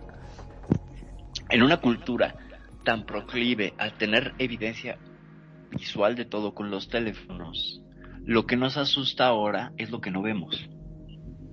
¿Sabes? O sea, estoy cayendo en esta reflexión. Antes, pues no teníamos manera de tomar tanto registro. Pues tú, fíjate cuántas personas tenían acceso, por ejemplo, a una cámara para tener recuerdos de sus cumpleaños, ¿sabes? No era mucha era la minoría el que tenía acceso a una videocámara incluso, ¿no? Ya después cuando se empezaron a poner de moda las cámaras digitales, pues bueno, se empezó a democratizar la cosa. Pero antes de eso, lo que nos asustaba era lo que veíamos. Y tú lo ves en la cultura, lo que mostraban como eran los extraterrestres de eh, encuentros cercanos, ¿no? Que son los que inauguran el género de los alien grises, ¿no?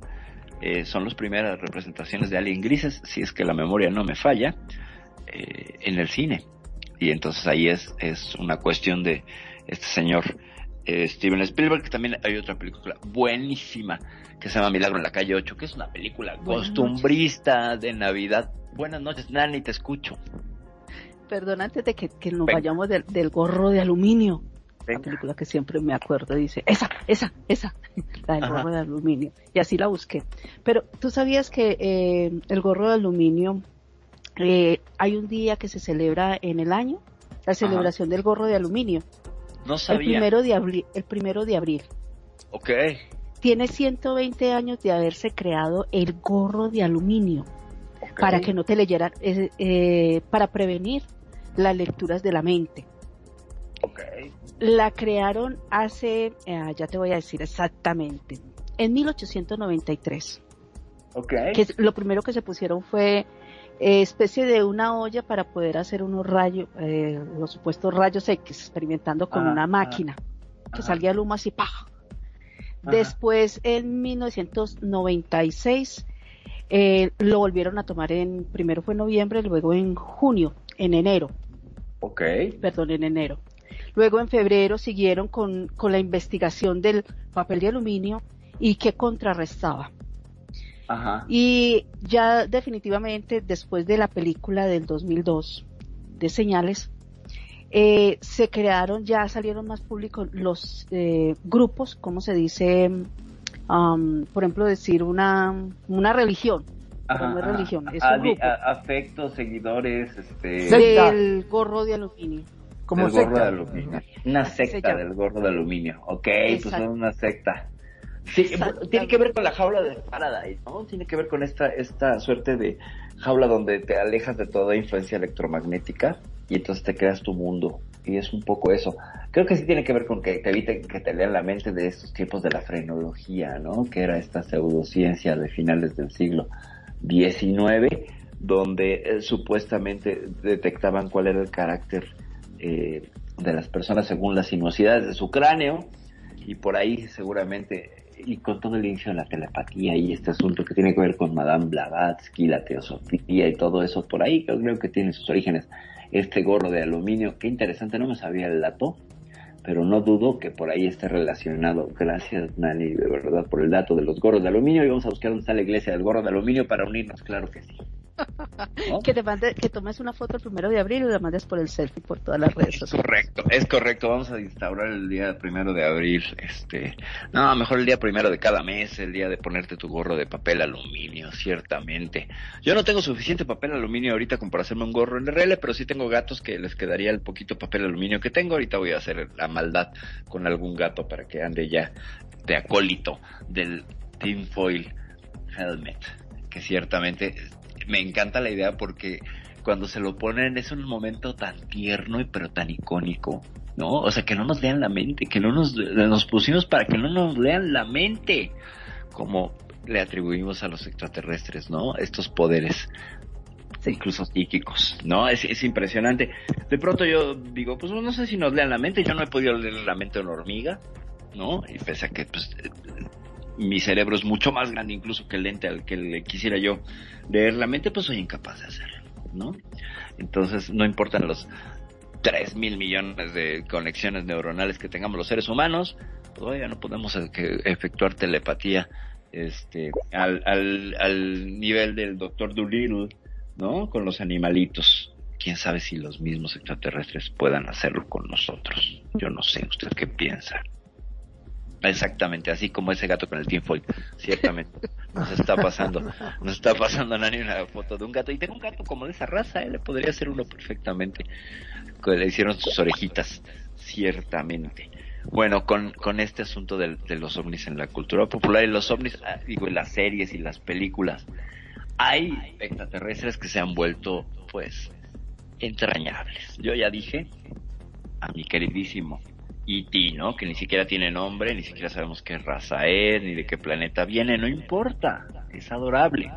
Es adorable la, la conexión que hace con Elliot, este, este ser, ¿no? Que, que además desafía todas las convenciones de las imágenes que teníamos hasta entonces de extraterrestres. Parece una tortuga con la cabeza con una forma ahí rara y que tenía la capacidad de que se le prendiera el, el dedo y el corazón ¿no? Me acuerdo que vendían juguetes del Alien que tenían La una de la lámpara y ya. prendías. Exactamente. Ay, qué belleza. Yo me compré uno y sí, me lo cuidé hasta que no sé qué le pasó, pero lo tenía en mi cuarto y funcionaba.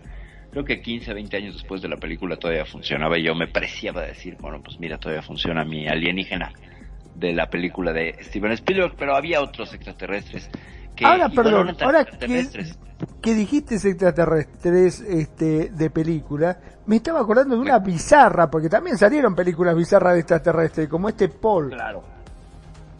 No sé si te acordás. pero No, Paul, sí, es una película argentina, ¿no? No, no, ¿No? este, no, no, no. Eh, de ese extraterrestre que el- se topa con dos chicos que termina fumando hierba, este, le gustan las mujeres. Ah, Ya, ya, sí, sí, sí, sí, sí, sí, sí, ya, ya, ya, una película ochentera, noventera, ¿no? Sí, una cosa así. Sí. De esas, de esa serie B. Paul, de esas películas de serie. B. Paul, Sí, exacto. Pues es que, a ver, todo el género romanticoso de las películas de extraterrestres surge con las películas de terror, ¿no? Van de la mano. Estamos hablando de los 50 y el boom de los autocinemas. ¿Cuántos baby boomers, no? Porque pues salieron de los asientos traseros de los papás que fue- iban al cine a no ver películas, ¿no? O, o a ver películas donde se asustaba la chica, se abrazaban y ya se daba todo el romance, ¿no? Estos eh, películas que estaban diseñadas para que las parejas se abrazaran e iniciaran el contacto físico. No sabían ese dato. Pero películas como eh, malísima, además, una película de, de uno de los peores directores de la historia, que es Ed Wood, eh, Planeta 9, ¿no? Eh, plan 9 del planeta, no, es Plan Plan 9, de hecho, Planet Planeta 9, 9 una cosa así, sí. que, que, que además son unos extraterrestres que llegan y tiran un rayo y reviven a los muertos y curiosamente los muertos son Drácula, el hombre lobo. No, no, no, no, no. Y aquí en México hay una versión, bueno, ¿qué les puedo decir? Se llama la nave de los monstruos. Se supone que de Venus vienen unas mujeres que han coleccionado a los mejores guerreros del espacio y los traen a México, al norte de México, y pues caen ahí donde está un personaje que se llama pues, el Piporro, es un cómico, y él lucha y la, libera la Tierra. Bueno, es que el plot, la película, no, bueno, y las representaciones de los marcianos son una cosa digna de verla dentro del cine extraño y raro. Pero sí, ciertamente, incluso ya escuchamos aquí en el intro de este programa, Lunave llamando a la Tierra, Lunave llamando a la Tierra, ¿no? Que también es una película de invasiones, pues de selenitas, en este caso de los que habitarían la, la luna, no tanto marcianos, pero, ay, tienen que ver esa película también, se llama El Conquistador del Espacio, con otro cómico mexicano que se llama Adalberto Martínez Resortes. Ah, bueno, los mexicanos cómo éramos buenos para hacer ese tipo de parodias y vender. La verdad es que sí, en la época de oro del cine nacional presentaba este tipo de cosas que ahora las ves y te mueres de la risa y te sacan una sonrisa verdaderamente auténtica. Si pueden, véanlas, esas dos películas. Y como es como esa de Paul, porque de hecho creo que a partir de Paul surge la idea de que el fumar marihuana te hace ver extraterrestres. Creo que de ahí viene la idea. No me lo... Busquémosle y casi estoy segura que por ahí sale la idea. ¿Qué otra película? Aparte de Paul. Sector película- Hombres de negros. Hombres de Hombre. negros. Sí, claro. A mí me mató Hombres de Negro. Venga. Eh, todavía me sigo acordando de, de los tres, esos que parecen unas hormigas, yo no sé qué era lo que hacían, los del café y fumar Ujú. cigarrillo. Ajá, ajá. Y el perro, el Boston Terrier del perro, que se volvió luego también Hombres de Negro. Ah, sí, sí, cómo no. Icónico, eso es icónico, definitivamente. Y todo lo que sacaban, y Michael Jackson y todos ellos extraterrestres. El, Yo el te digo que- borrado de memoria. Sí, yo te digo que eso ha sido mundial, mundial la película. Y me queda gustando porque nunca se me olvida el milagro de la calle 8, del que ibas a hablar ahora, que te interrumpí. No, dale, Digo que esa película es, pero cuando la vi espectacular, eh, los platillos voladores chiquiticos, esos chiquiticos y cómo reconstruyen luego el edificio igualito y cómo tratan de capturar pues, la energía, porque necesitan esa energía. O sea, esa película es, y cómo eh, los viejitos se ponen felices y todo, yo no sé, definitivamente fue una película que me gustó muchísimo en su momento y digo que vuelvo y la veo y vuelvo y la presento y vuelvo y la veo, me encanta, de verdad que sí. Son buenísimas porque eh, no sé si sepan, pero hay una, así como hablábamos de la esfera de Dyson, pues existen las ondas de von Neumann, que es otro teórico astrofísico que propone que lo que vamos a encontrar de inteligencia extraterrestre van a ser las sondas de von Neumann. Y fíjense si no tiene lógica. ¿Cuál es el objeto más lejano que hemos mandado? La Voyager, ¿no? Que está, ahorita está, lleva 40 años en el espacio y ya está a una distancia estúpidamente bárbara. Entonces, no vamos a mandar seres vivientes. ¿Por qué? Pues porque hay que alimentarlos, se pueden morir, hay que meterlos en estasis, etcétera. Pero una sonda autorreplicante, es decir, una sonda que pueda manejar inteligencia artificial y nanotecnología y se pueda replicar a sí misma, es decir, utilizando elementos de asteroides, por ejemplo, la minería espacial, para autorreplicarse, le permitiría a esta sonda llegar más lejos. Y además, entre más sean, más se pueden reparar. Entonces, estos, estos eh, platillos voladores familia de, del Milagro en la calle 8 me recuerdan a las sondas de von Neumann. Que bueno, si nosotros las encontramos, pues es que quiere decir que, que ya nos localizaron, ¿no? Y, si hemos sido localizados, pues no tardan en venir a visitarnos. Todavía no encontramos sondas de von Neumann, pero yo creo que eso es lo primero que nos vamos a topar de una inteligencia. Antes que una señal, vamos a encontrar una sonda. Y por eso Oumuamua parecía que se comportaba como una sonda de von Neumann, ¿no? Porque cambió de dirección, etcétera. Así que esta película, El Milagro en la calle 8, es muy tierna, es muy linda, a mí me encanta, sobre todo eh, la cuestión de los ovnis que se reproducen, que está genial, y que además están geniales los ovnis porque tienen sus personalidades tan definidas, eh, pero qué miedo encontrarme una de esas cosas. No sé ustedes qué opinan. Ahora te digo, una película, perdón, ¿no? Pero una película que me gustó muchísimo, muchísimo, muchísimo es eh, Cocoon. Ah, no, Cocoon, ¿cómo no? Que se llevaba a los viejitos, que se ponían porque le captaban la energía de ellos, ¿te acordás? Qué película, qué hermosa, aparte con, con un final hermoso también. Muy bonita, muy bonita. Ochentera también, ¿no? Cocoon. Ochentera también, sí. Otra, otra película también así, súper icónica que no podemos dejar, dejar de, lado. Bueno, no es película. Parecían como ángeles, ¿no? En realidad, porque eran como energía. los Sí, sí, sí, como, como eh, enviados este, eh, divinos, ¿no? Que, que regeneraban, ¿no? Porque finalmente era lo que venía, ¿no? A regenerar. Que recuerda un poco al Integratron, no sé si ya hemos hablado del Integratron en este programa, que es esta máquina, edificio que se supone que, que una vez terminado te ibas a rejuvenecer, porque al que lo creó le dieron los planos unos extraterrestres. Y pues por ahí hay datos también de otra suerte de Integratron, pero a la mexicana, donde era un centro de biofísica y bioenergética, y lo que cuenta la gente es que te ibas a curar ahí, entrabas a ese edificio que tiene forma de ovni, incluso.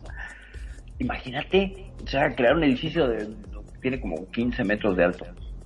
Y entrabas y ahí te curabas. Y se parece mucho al, a su símil en Estados Unidos, el Integratron, cuyo dueño apareció muerto de manera sospechosa, pero aquí en México, pues bueno, más bajo perfil y el hombre pudo trabajar y dejó todo un legado de, gente que lo remite como un verdadero eh, ser que curaba a las personas y todo era según un mandato extraterrestre. Son de esas historias tan interesantes que merece la pena incluso hacer todo un programa. Yo creo que todos estos planos que nos han dado los extraterrestres, desde María Orsi, Orsic, hasta, hasta este ingeniero mexicano y el hombre de Ecuador que construyó una casa que parece un ovni, también me parece bárbaro. Me parece. Sí, hay un ecuatoriano que tiene una casa en el bosque que es un ovni. Y tienes que subir en el elevador porque además pues supone que está ahí. No, le costó un dineral al tipo. Y, eso es compromiso, de verdad. Eso es compromiso. Y ahí nos damos cuenta cómo entonces el fenómeno ovni es parte de la cultura. Hay gente que lo eh, venera como si fuera una religión. Ve a la gente en, en Roswell. Lo que pasó con el Área 51, que querían intervenirla, que querían llegar, que querían correr. Exactamente. Otra también, ciertamente, nos dice Nani por acá. Stargate, ¿no? La Puerta a las Estrellas. Una película buenísima de Dean Devlin, ¿cómo no? Protagonizada por Kurt Russell, James Spader y una persona maravillosa en el papel de la mala, no sé si se acuerdan de otra película que salió. ¿Se acuerdan de la que hacía la vez de la diosa de Nefertiti? O del dios Nefertiti, o no sé qué era, en Stargate. Ah, sí, sí, sí, sí, sí. Bueno, la... Vamos a ver el casting. Eh, sí, como no, es que había dos, ¿no? Stargate y Stargate 1, que es la, la serie. Una serie, este... ¿Cómo se llama? Eh, la televisión, ¿no? Que, que extendiendo, pues, la... la la maravilla. La película eh, es de Roland Emmerich, ¿no? Es la que estamos hablando. Porque la serie viene en 1997, ciertamente. Pero la que Lo hace que- el papel. Sí, no iba a decir que lo que más llama la atención es que justamente enlaza lo que son las pirámides que eh, en el digamos en la mente popular está metido como que está hecho por los extraterrestres entonces cuando eh, se vio que supuestamente eh, los extraterrestres tenían que ver con Egipto con la reina Nefertiti con todo esto dijeron Ajá, ves ajá. de ahí está ves que tenía razón Claro. son extraterrestres las que le hicieron No, pero es que la propuesta es buenísima. Está ¿no? La muy es- buena. La propuesta es genial. La propuesta a mí me parece genialísima. Y es. Yo una- digo, aquí, aquí en Second Life tienen, tienen, en cierta parte tienen esto, el aro, la puerta del, Ajá, del tiempo, ajá. le digo yo, la puerta del tiempo es un teletransportador en el SIN, que yo estuve uno hace varios, que cuando voy a mirar por allá, sitios así. Está este y es un teletransportador, es genial, genial, y digo, ay, funciona, me encanta. De verdad que sí. Y te digo que es una de las películas que a mí ese realismo, eh, los trajes, el teletransportador en las mismas pirámides y te teletransporta a las naves y todo esto, pues es espectacular. Yo digo, qué, qué ingenio para hacer un enlace de tantas cosas y tan reales. O sea, se ve tan real, tan, ¿cómo se dice? Em, la escenografía es tan muy llamativa, muy Es colorida Es y hace que, que te impacte y eso no se te olvida. Hasta vos fijate que las armas eran los mismos bastones que ellos tenían, que largaban Sí. rayos. Sí, sí, sí. Es que, bueno, la, la, la, la cultura egipcia se presta para todo eso. Es tan estética, es tan enigmática, es tan... Sí, pues los Anubis a mí me sorprendieron. Los, Ah, los cascos sí. de Anubis eran una maravilla. Genial. Siempre me quedé con ganas de hacerme uno. Siempre. Sí, sí, Divino, sí. divino, divino. De verdad que eso fue espectacular. Y más cuando uno, eh, la parte mm, mística, la parte que, que vos, em, que los anubis, que em, el Revivían templo- gente, que lo que metían adentro de la pirámide, eso, ¿no? sí.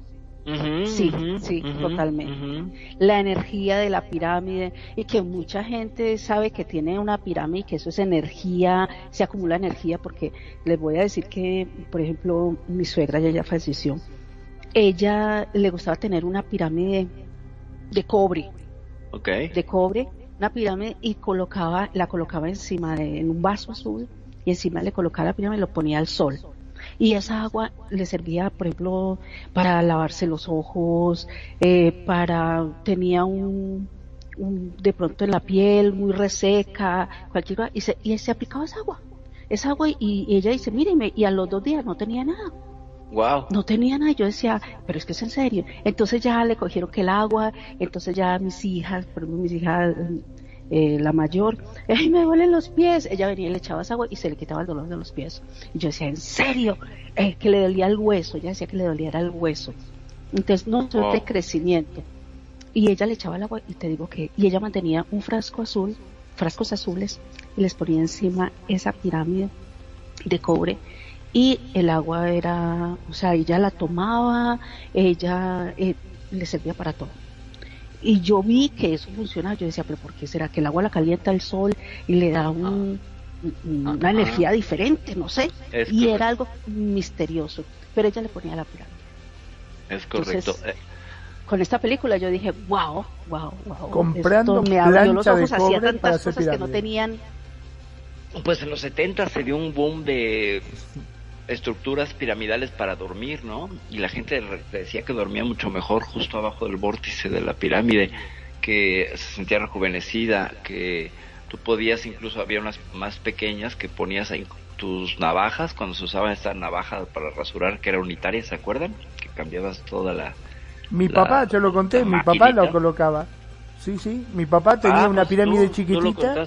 Exactamente, y colocaba las hojitas ahí y le andaba re bien. Se reafilaban. Sí. Sí. No se le iba el filtro. Pues parece, parece que la, la, la, este, la pirámide, y el referente viene del libro de Charles Berley, ¿sabe? Este, del Triángulo de las Bermudas, ahí habla, o de los, o del libro de Fondanique, de alguno de estos dos, que me acuerdo de haber leído la referencia también de este asunto y el, el dato que nos pasa que nos pasa Magnum de que efectivamente funcionaba. Es que tiene la pirámide, que tiene la forma de la pirámide que hace que las cosas funcionen mejor. Hay una referencia a la gente de las pirámides de Bosnia. No sé si conocen en las pirámides que en Bosnia hay pirámides. Bueno, en Europa también hay pirámides, solo que no están tan eh, turísticamente difundidas. Y dicen que si te metes a esa pirámide, el 50% de tus, tus enfermedades, si traes una enfermedad, se reduce al 50%. Si regresas a los seis meses, desaparece la enfermedad del, por la resonancia que tiene esta, esta pirámide. Y obviamente hay todo un dimes y diretes, los gobiernos la niegan, sobre todo el, egipcio, que no sé qué tiene que opinar de Bosnia, ¿verdad? Pero pues parece que les quita el negocio de las pirámides, porque esta pirámide es mucho más grande, más antigua y parece que más poderosa. Pero haremos todo un programa, yo creo, sobre las pirámides de Bosnia y de China, que parecen montañas, pero no, son pirámides. Les escucho. Mira que, que hay un, una, algo curioso, les voy a decir porque hace poco en una cabaña, en una finca que están haciendo, eh, que venía el, que quiere construir, quiere construir, que eh, son especies como de unos camping, pero son como unas habitaciones. Y el techo todo lo quiere que sea en pirámide. ¿Sí? O sea, toda la estructura y que, ahí, y que adentro quepa la cama. Eh, en forma de pirámide. Entonces, ¿pero por qué en forma de pirámide? Porque es cálido. Dijo, porque es cálido.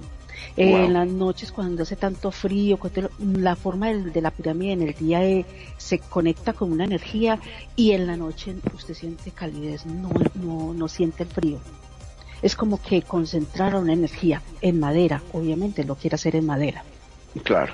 Y no tiene sino una cama ahí dentro de, ese, es como una casetica, le digo yo, es una cama nomás y un nocherito, una cama y una nevera pequeñita no más es eso, para dormir. De resto, pues se la pasarán en el agua, ahí en, la piscina. Pero no es así. Y dice, dijo, ¿y si funciona? Dijo, si funciona. Les digo que realmente que es muy cálida. Usted no necesita ni ventilador, no necesita nada. La calidez que tiene nomás esas caseticas en forma de pirámide es impresionante. Wow. Y yo, ¿qué tiene? ¿Cuál es el misterio? Y es en madera. Y no se siente frío ni nada tú lo puedes construir de lo que quieras y parece que funciona, no hay una no hay una limitante de materiales. No la hay, no la hay, ciertamente. Miren, les estoy pasando una imagen y ahorita la, rápidamente la compartimos con el público ya para hablar de otras cosas de la cultura, cómo influye lo alienígena. Miren el teléfono, las cámaras del iPhone 13, ¿a qué les recuerda? Yo no les voy a decir a qué, pero ustedes me van a decir, es obvia la referencia. Sí, un extraterrestre. los ojos de un extraterrestre. Claro, y hasta la boquita, ¿no? Sí, la boquita y, y el punto arriba, no sé, que póngale que... El tercer ojo. El tercer ojo, sí. No, qué impresión. Pero ahí está, en el iPhone 13, búsquense un visto del iPhone 13 verde y viene una carita que perfectamente podría parecer un extraterrestre. Un sí, sí, Dentro de todas las referencias que vemos así. Y me la acabo de encontrar, ¿eh? Estaba navegando y buscando un dato eh, y me encontré con esto, para que vean que el algoritmo nos espía. Maldito algoritmo. bueno, tiene, su misterio, tiene su misterio. Hay una película que eh, me la perdí aquí ahorita porque la estaba la estaba eh, entre el listado que tengo de que me encanta, a mí me encanta mirar todo esto y dice, bueno, cada vez veo que, que sacan más desde hace mucho tiempo y las películas eh, traen un contenido que uno dice, ¿de dónde sacan tanta vaina? Películas de terror con extraterrestres, películas de humor con extraterrestres, película con, con las aves, que las aves cuando vienen los extraterrestres, eh, las, las, mm, las granjas, las granjas que tienen, mm, atraen mucho, que es que los extraterrestres van a investigar y eso encuentran cultivos. Yo les digo que me acuerdo de Archivo X. Expedientes Secretos X. que ahí había una recopilación, yo creo, de tantas las películas que hay, una recopilación de tantas cosas que hoy en día estamos viendo que, que lo de Archivo Secreto X, eh, lo que está destapando el gobierno, el, el de la cabra, no sé, la vez pasada que fue lo que hiciste, que mandaron a investigar no sé dónde, que en una finca, que a lo largo, eh, si miras los expedientes X, que yo me los veía todos, era eso, también sacaban eso mismo. Entonces decía, ¿de dónde sacan eso? Y realmente eh, eh, Archivos X tenía parte de lo que están sacando hoy en día a relucir tantos papeles, tantas cosas que estaban por ahí escondidillas o que solamente pensaba uno que era ficción. No. A la larga Claro. todos los animales, eh, la mutación de animales, eh, los desaparecidos, los extraterrestres, eh, todo, bueno, todas estas cosas que a la larga sí, si empiezan a investigar todo eso como es, eh, todo eso existe. Ah, el de. Ricky Walker, ¿no era? Ujú, El rancho Skinwalker. ujú. Exacto. Entonces, mira todo eso que digo yo que ha pasado y tantas películas que hay, porque mira, dicen, no, películas escribes en Google, películas con extraterrestres y alienígenas y todo lo que sale. Ah, Pero claro. cantidad, cantidad, cantidad y desde hace muchos años. Sí, Ustedes claro. miran, es muchísimos años todo esto y uno se queda abismado, totalmente. Las películas de, de infantiles también. Ah, claro. No, bueno, hay un montón de referentes y de extraterrestres en, en la... Claro que sí. Con los niños, sí. Pues nada Sí. más Stitch, ¿no? De Lilo y Stitch. El Ah, sí. ni siquiera se llama Stitch, le ponen Stitch, pero se llama Experimento 3645, una cosa así. Sí. Y es un experimento fallido extraterrestre que está en la Tierra, ¿no? Entonces, eh, es entrañable el personaje, ¿no? Se llama Experimento 626, finalmente, pero bueno, es adorable el, el bicho este, sobre todo porque tiene un aire de, de maldad que no puede con ella y te termina conquistando. Mm, faltaría también hablar de este otro muchacho, por supuesto, que se llamaba Gordon Shumway, no sé si se acuerdan de Gordon Shumway, mejor conocido como Alf. Ah, Alf, sí, el comegato.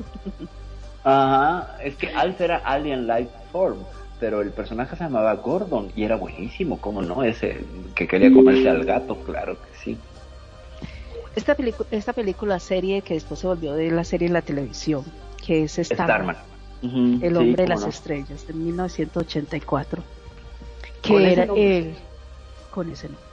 Oh, con ese nombre, me acuerdo, Sí. perdón que te interrumpa, una película de Disney, no sé si te acuerdas, El gato que vino del espacio.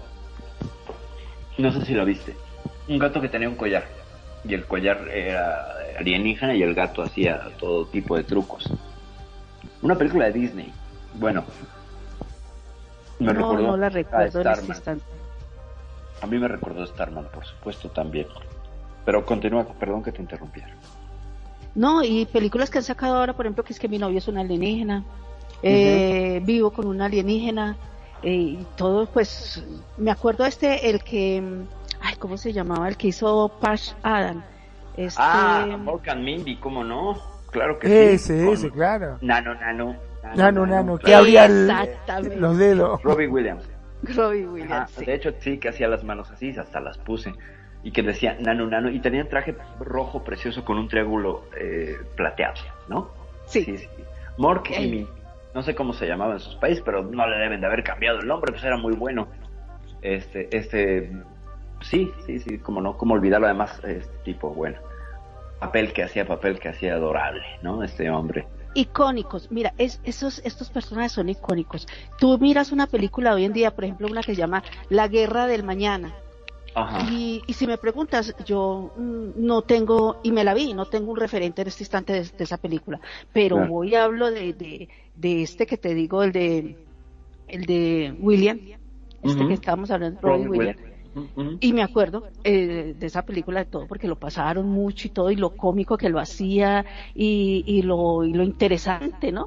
Entonces son películas, por ejemplo, la que estamos viendo ahorita, La Puerta de, la, de las Estrellas, o sea, son icónicos, pero ahora hoy en día como ya hay tantas películas, ya uno las ve y ya no, no es como eh, nada de descubrir, sino que uno ya va diciendo, ah, sí, ahí vienen los extraterrestres. Uh, esos, esos los van a atacar, corra que los va a matar. Entonces es como que uno dice eso, pero ya no como antes que uno quedaba así como que, wow. Yo uno quedaba así como que, eh, eh, increíble. Sí, no, no, ahora, por ejemplo, hay una que, que fue con esta, la que hizo El silencio de los inocentes. Jodie Foster se llama Contacto. Eh, contactos, que el papá, que esto y lo demás.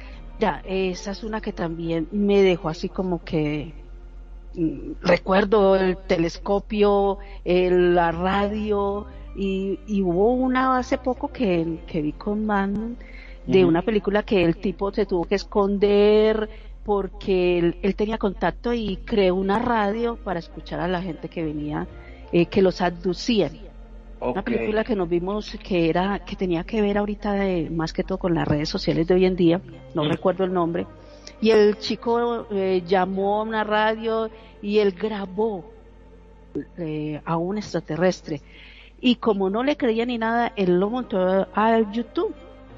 Y todo el mundo le decía que eso era mentiras, que no sé qué, y entonces él fueron a buscarlo, sí.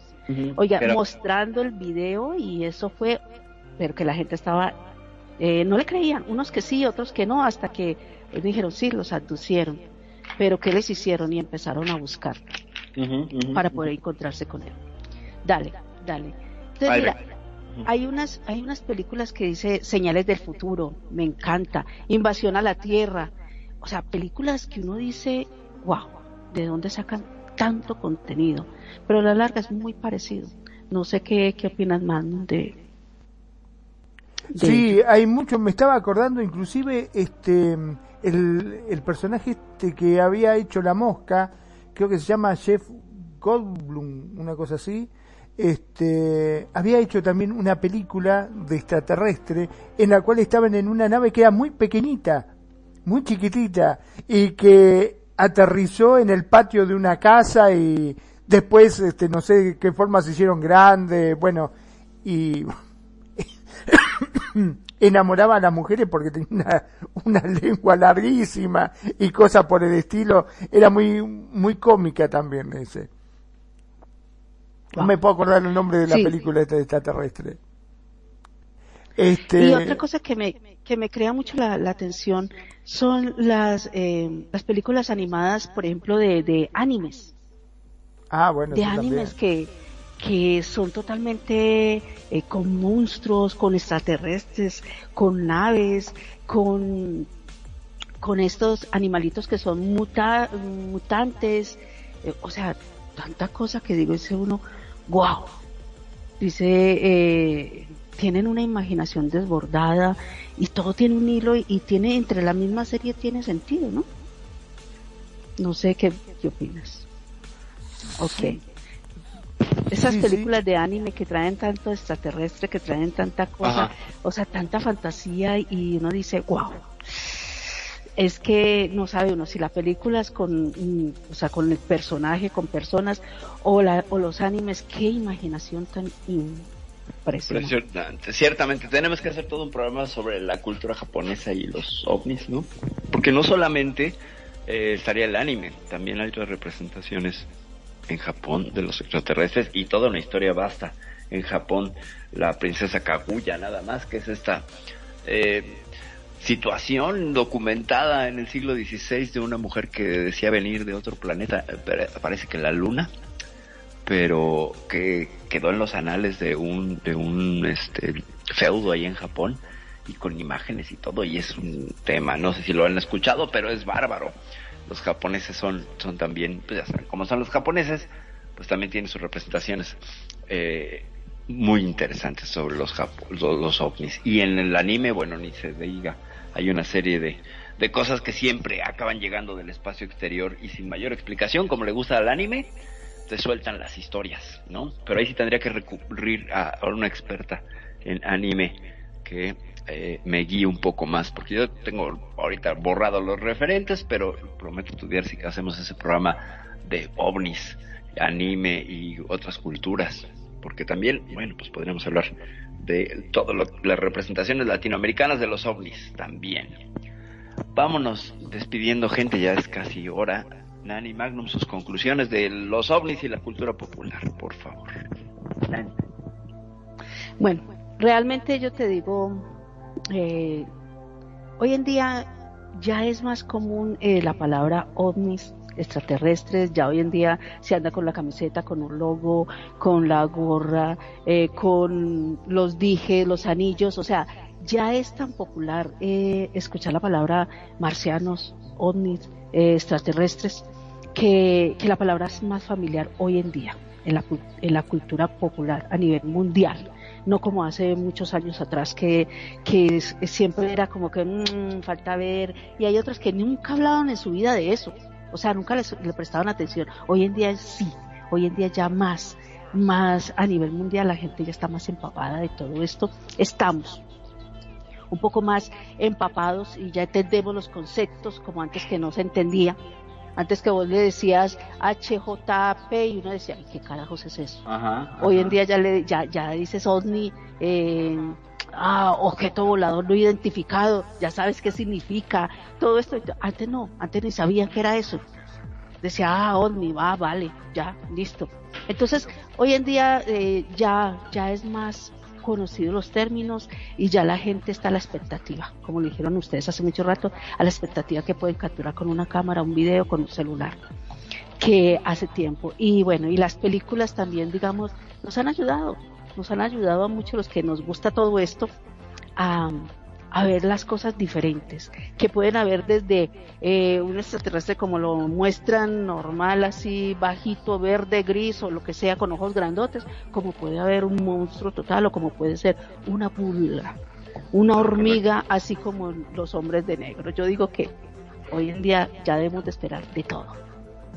El que espera de todo no se asombra tanto. Claro, claro, porque donde nos llega un ser de silicio que en lugar de respirar eh, de respirar este oxígeno respire otro tipo de cosas y entonces exhale arena, nos vamos a ir para atrás. Así sería un ser de silicio que cada vez que hace saca arena. Bueno, Magnum, tus conclusiones, por favor. Bueno, ese yo me lo llevaría directamente para la construcción. Te imaginas en una hora tres tipos de esto, te hacen arena, hacen una casa bárbara. Claro. Más barato. Sí, la verdad que son muchísimas las películas que hay. Me, acordé, se llama Las chicas de la Tierra son fáciles. Después sí, oh, es, del, no. del 88 que es muy divertida, es una comedia, eran unos extraterrestres muy, muy, muy bonita, este, como para pasar un buen rato. Yo creo que hoy por hoy estamos, eh, lo tenemos tan presente en nuestra cultura que intento pensar que no, no, no nos asustaríamos tanto si aparecieran. Este, obviamente que si aparecen tirando o largando rayitos, saldríamos todos corriendo, ¿no? Pero este, si vos tenés uno al lado, estás tomando un café y se para uno y dice, yo soy extraterrestre, no vas a mirar y yo creo que no vas a salir corriendo, ni te vas a asustar, ni mientras eh, no intente hacer algún daño a alguien, yo creo que la mayoría lo vamos a dejar pasar como sin nada, ¿no? Eh, estamos muy acostumbrados a ver en las redes sociales eh, estas este, marcianos que hablan, viste, que, cuentan historias, que comentan, gente que vienen del futuro y que cuentan muchísimas cosas, pero bueno, está muy arraigado y yo creo que el día que se destape la olla verdadera y que empiecen a aparecer los verdaderos marcianos, que digan, che, muchachos, estoy acá, soy tu vecino, el de enfrente, el que te corta el pasto, este, el que te vende la carne, no nos vamos a, ni, ni, ni nos vamos a poner locos, ni nos vamos a querer suicidarlo, vamos a tomar como algo más. Es correcto. Muchísimas, pero muchísimas gracias, como siempre digo, a todos los que nos escuchan, nos apoyan y nos eligen día a día y hacen de Radio con sentido su radio. Ya saben, si se lo perdieron, si para vos, sí, vos que estás escuchando que recién entras y dices, ay, la miércoles, yo no quería escuchar y me lo perdí. No, no te perdiste nada porque entrando en www.radioconsentido.blogspot.com, ahí están todos los programas que vamos emitiendo, para que no te pierdas absolutamente nada. También le doy las gracias a todos los que nos escuchan a través de los podcasts, que cada vez son más, son muchísimos, estamos teniendo muchísimo éxito con los podcasts. Sí, porque puede ser que por ahí se los pierdan por un lado, pero los podcasts los escuchan seguro, seguro. Gracias, muchas, pero muchas gracias. Mi nombre es Magnum Dacun, transmitiendo en vivo y en directo desde Mar del Plata, República Argentina. Como siempre digo, sean felices, el resto son solo consecuencias. Perfi. Muchísimas gracias, muchísimas gracias Nani, qué gusto tenerte de nuevo por acá, gracias por tus aportes, gracias por las referencias y por la historia del gorro de estaño que me pareció genial, muchas, muchas gracias. Magnum, gracias por la dirección técnica, por la cuestión de siempre estar apoyando y comentando y por supuesto haciendo una que otra broma siempre oportuna. Muchas, muchas gracias. Yo soy Perfidia Vela, ya me voy. Voy a ver si no no está muy nublado, no voy a ver luces en el cielo, no sé, a lo mejor voy a ver si alguno de mis gatos es alienígena por cómo se comportan. Ya me voy, bytes, buenas noches.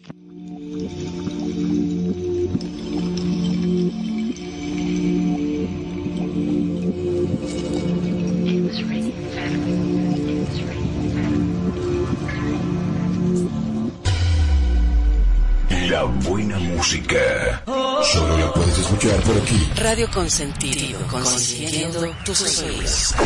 Tu mejor opción en radio por Second Life.